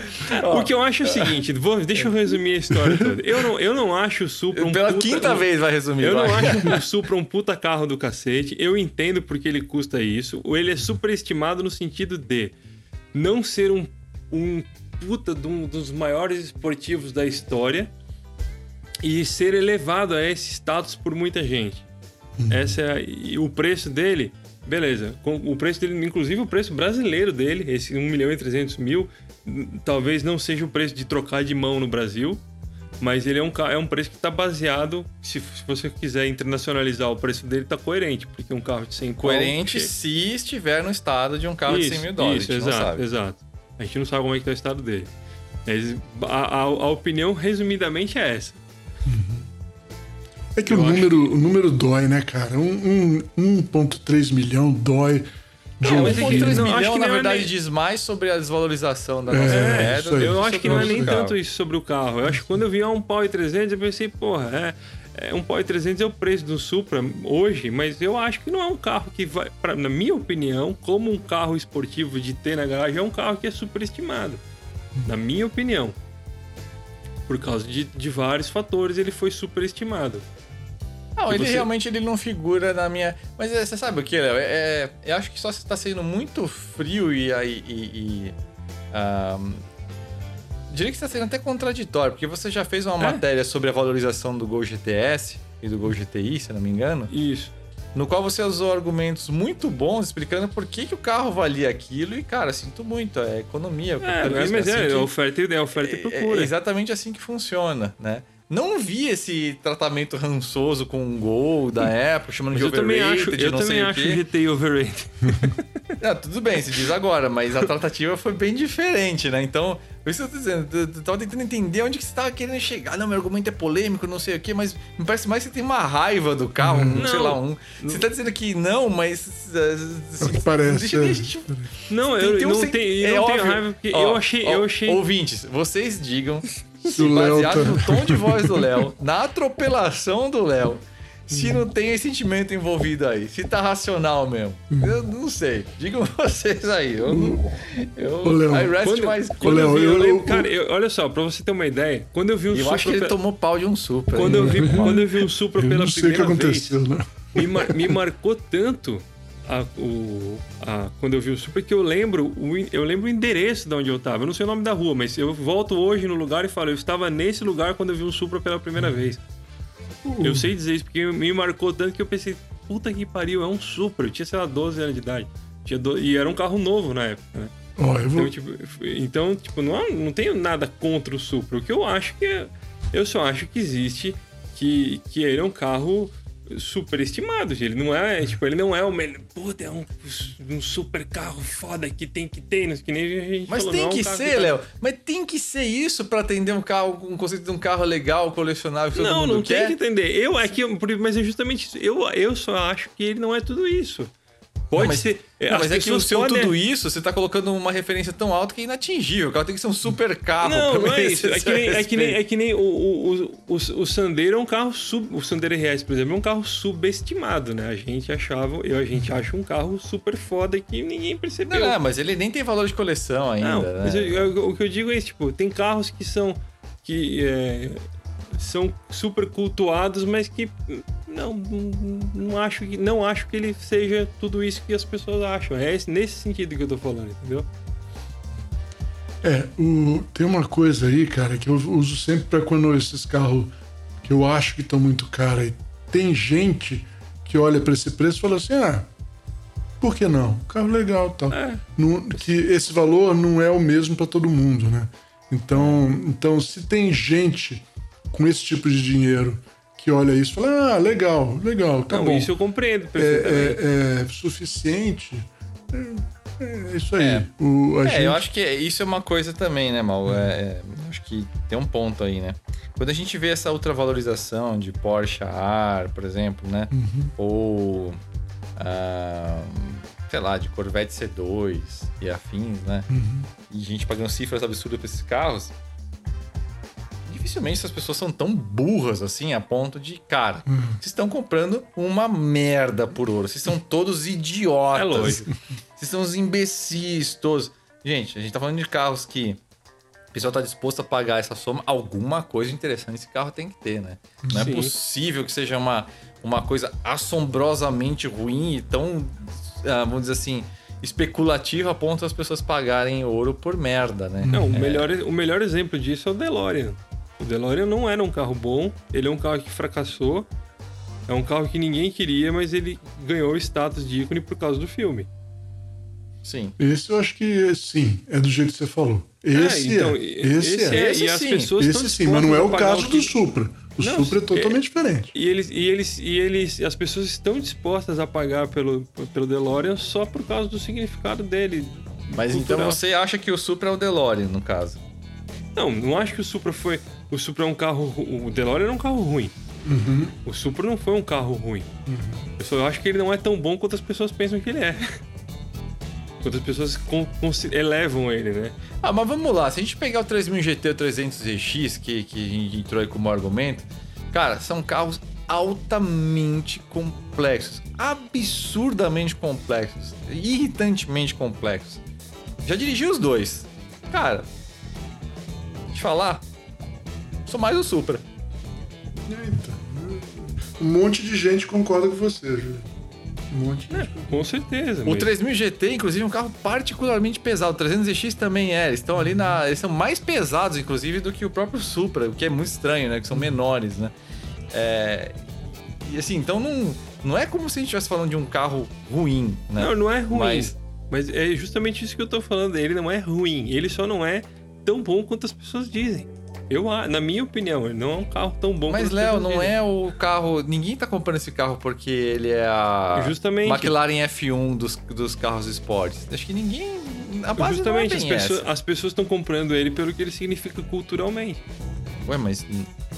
Não é isso? Ué, mas aí eu não tenho. Não mas é, aí, não- que- mas mas aí não é eu- esse o grande motivador? da- Aí eu da vou, história aí eu, ad- eu admito que vocês estavam suspeitando que eu não tenho essa relação passional com o Supra do, cu- cultural. Eu tinha o, o- a minha a minha relação, minha admiração pelo Supra é, é muito maior que a do 3000 GT, por exemplo. Eu acho o 3000 GT um carro cafona. Acho o 3000 GT um carro problemático e um carro que foi um, um carro sem carisma, um carro sem personalidade, um carro sem que né? um carro que, que, principalmente no Brasil, foi maltratado por muito tempo. Então, nunca valeu o que pedem por ele, na minha opinião, sobre o 3000 GT. Mas. é, eu não, não, não tenho essa, relação afetiva com o Supra, por isso que eu acho que ele é um carro superestimado. É uma, é, Pô, é mas muito- você acha que a gente tem, tem por tem isso um- que a tem um- gente. tem um- não, tem um nicho Tô que, entendendo, que, Léo. É um nicho que é, que é não, não é, é, é super, superestimado, superestimado é diferente de supervalorizado, né? Não, tudo bem, mas é que você tá criando umas, umas forças de oposição que não existem, cara. Eu não sou fanático por Supra, o Mal também não é fanático Eu por sei que Supra. não, mas não, não me então, diz. não- você não precisa se colocar como alguém livre de, de uma análise passional pra dizer que nós somos. Não, nós não, Não, somos. mas eu não falei que vocês são. O que eu quero dizer, mas o que eu estou dizendo é isso. Eu acho o Supra superestimado porque ele, ele ah, os motivos que levaram Não, ele os, a os ser... motivos já é a sexta É. vez que você tá explicando. né? então, Já tá claro, é que a gente não tá nem. Nem a gente. tá- eu já desisto, eu chego, eu não vou. Porque quando eu tento fazer minhas colocações, você me atropela e repete os mesmos argumentos, já, já entendi. É o Supra, é o. É o supra-sumo do carro superestimado e. Resumo, E- resumo. O Léo acha o Supra uma bosta superestimada e o Mal e o Juliano, Juliano, são é. Toyota lovers malditos, entendeu? É, Então, tá resolvido. Basica- Tá resolvido. Basicamente é isso. A gente já tá chegando aqui em quase duas horas de, de, de, de podcast. É, mas vai, acho que os comentários vai, vai ser engraçado aí a reação da galera. Isso aí, ser- não, isso, encerrando o podcast, eu vou entrar no Autoline para procurar a RAV4 de segunda geração. Ai, ai, Ó, vou chamar ela de vamos- RAV Supra. Rabi Supra. vamos vamos pra, pra Rádio Flatout antes que a gente entre com duas horas plenas aqui. É... Bom, mais uma vez, aliás, pessoal, se perceberam, o Dalman estava presente aí, né? As sugestões de música dele são sempre muito boas, fazem falta aí. Ele não conseguiu participar dessa, dessa gravação. Rádio Flatout, só lembrando, pessoal, a gente traz aqui as sugestões de músicas, a gente alimenta uma playlist aí, né? Na, na, no nosso, tanto no Spotify quanto no Deezer, né? Se procurar por Rádio Flatout, você encontra. E nesse episódio em especial, vou trazer uma. Vocês tiveram alguma música que vocês acharam por anos que era de uma banda e era de outra? Já aconteceu comigo já. Já. Então, essa, essa a música de hoje é exatamente o caso. Assim, é a música que eu vou trazer pra vocês. Por uns 15 anos da minha vida, achei que era Deep Purple. Me referia como uma música do Deep Purple. Ninguém me corrigiu até descobrir que essa música era do Uriah Heep, Easy Living. Que, tecnicamente, timbristicamente, o arranjo, tudo é 100% Deep Purple no começo, do fim da década de 60, começo da década de 70, que é exatamente dessa época dessa música, do álbum Demons and Wizards, de 72. Ouça você aí, eh, caro leitor, não me diga que esse timbre de, de teclado não é do John Lord, se a voz não parece do Ian Gillan, até a linha do baixo parece do Roger Glover, parece que todo mundo se vestiu de Purple e vamos gravar a música e enganar todo mundo. A única coisa que chama atenção é que essa música tem 2 minutos e 36, ela é meio curta, né? Algo bem comum pra época, né? Mas eu não vou não vou sustentar o meu argumento, não. É um mico meu, realmente, mas, mas é engraçado descobrir depois de muito tempo já, depois de adulto, falei, cara, o Ryan Hip, sério? E foi assim que eu descobri que Easy Living não era do Deep Purple.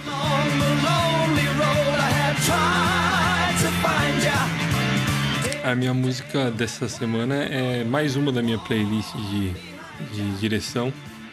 Eu não, não tenho. Não, não conheço muito a história da, da banda, do disco nem nada. Eu sei que a banda chama Big Audio Dynamite. É a banda que um, o Mick Jones, que era guitarrista do The Clash, formou depois que saiu do The Clash. Meio que desistiu de ser punk e resolveu se, se, se meter de vez com os regueiros da Bizeiro. E fez um som bem, bem diferente do que era The Clash, bem mais moderno. Ele até tem cara dos anos 90, mas ele é dos anos 80. A música chama Rush, Big Audio Dynamite, ou BAD, né? Bad Rush é a música. E é só isso que eu tenho a dizer.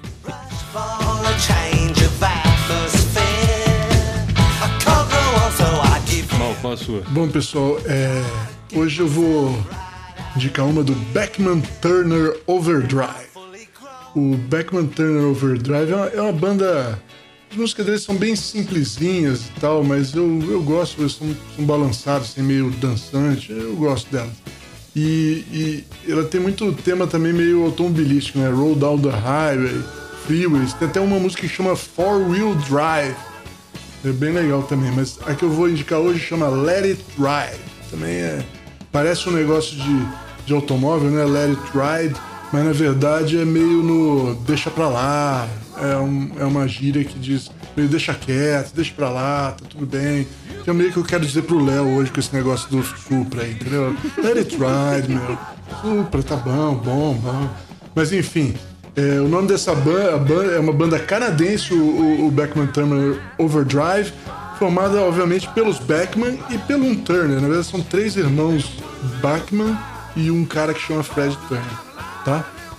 Vejam aí, Beckman Turner Overdrive, Let It Ride.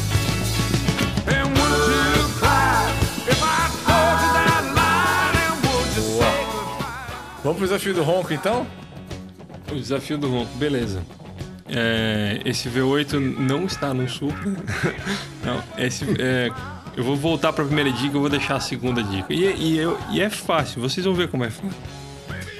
Esse, a primeira dica foi: esse motor é um V8 que tem um nome artístico. Beleza? A segunda dica é: este motor está ligado à cor preta. Agora ouçam aí, imaginem a cor preta enquanto vocês ouvem e tentem descobrir o que é.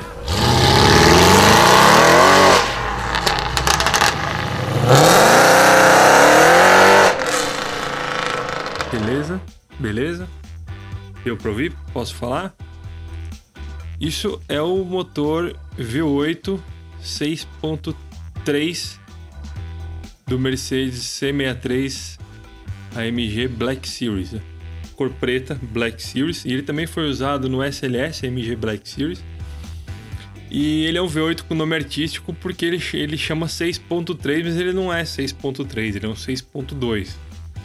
O, a, Mercedes, a Mercedes resolveu chamar, batizar ele de 6.3 em homenagem ao primeiro V8 da AMG, aquele do, do suíno, suíno vermelho, né? Que correu na, na 24 horas de Spa, que tinha um V8 6.3 de verdade.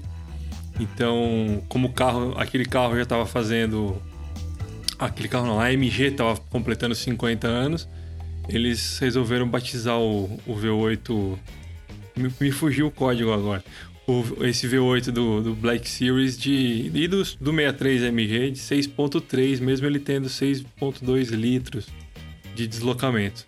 E é isso. Pô, tava fácil esse, hein? Ó, da, com esse podcast, e com esse podcast ficam, ficam algumas lições. Primeira, não confiem nessas dicas do Léo quando diz que, que é boa, que é fácil, que é qualquer coisa que seja. Não, não confiem. E segundo, se quiser tirar do Léo do sério, falem o nome Supra. Eu preciso fazer um Léo Drives do Supra. É, preciso. Eu preciso, eu vou procurar é. um Supra. Se você tem um Supra, eu quero ele pro Léo Drives. Eu, pra provar eu... que eu não tenho nada contra o Supra. Ó, eu acho, eu acho que eles falou com muita convicção pra alguém que não guiou o carro, hein, mano. Quero só ver como é que vai ser essa reação depois de, de andar nesse carro. Tô curioso para ver isso aí. Gente, é isso aí. Esse foi o recordista de todos os podcasts. uma hora e 55 de, de podcast. Você está vivo ainda, nos, nos, aguentando até agora. Muito obrigado pelo seu carinho e audiência. Lembrando que isso aqui foi para compensar as duas semanas anteriores que a gente ficou ausente. Então agora aguenta essa overdose aí. Valeu, gente. Um abraço aí. Valeu, galera. Até semana que vem. Falou, pessoal. Um abraço. Até mais.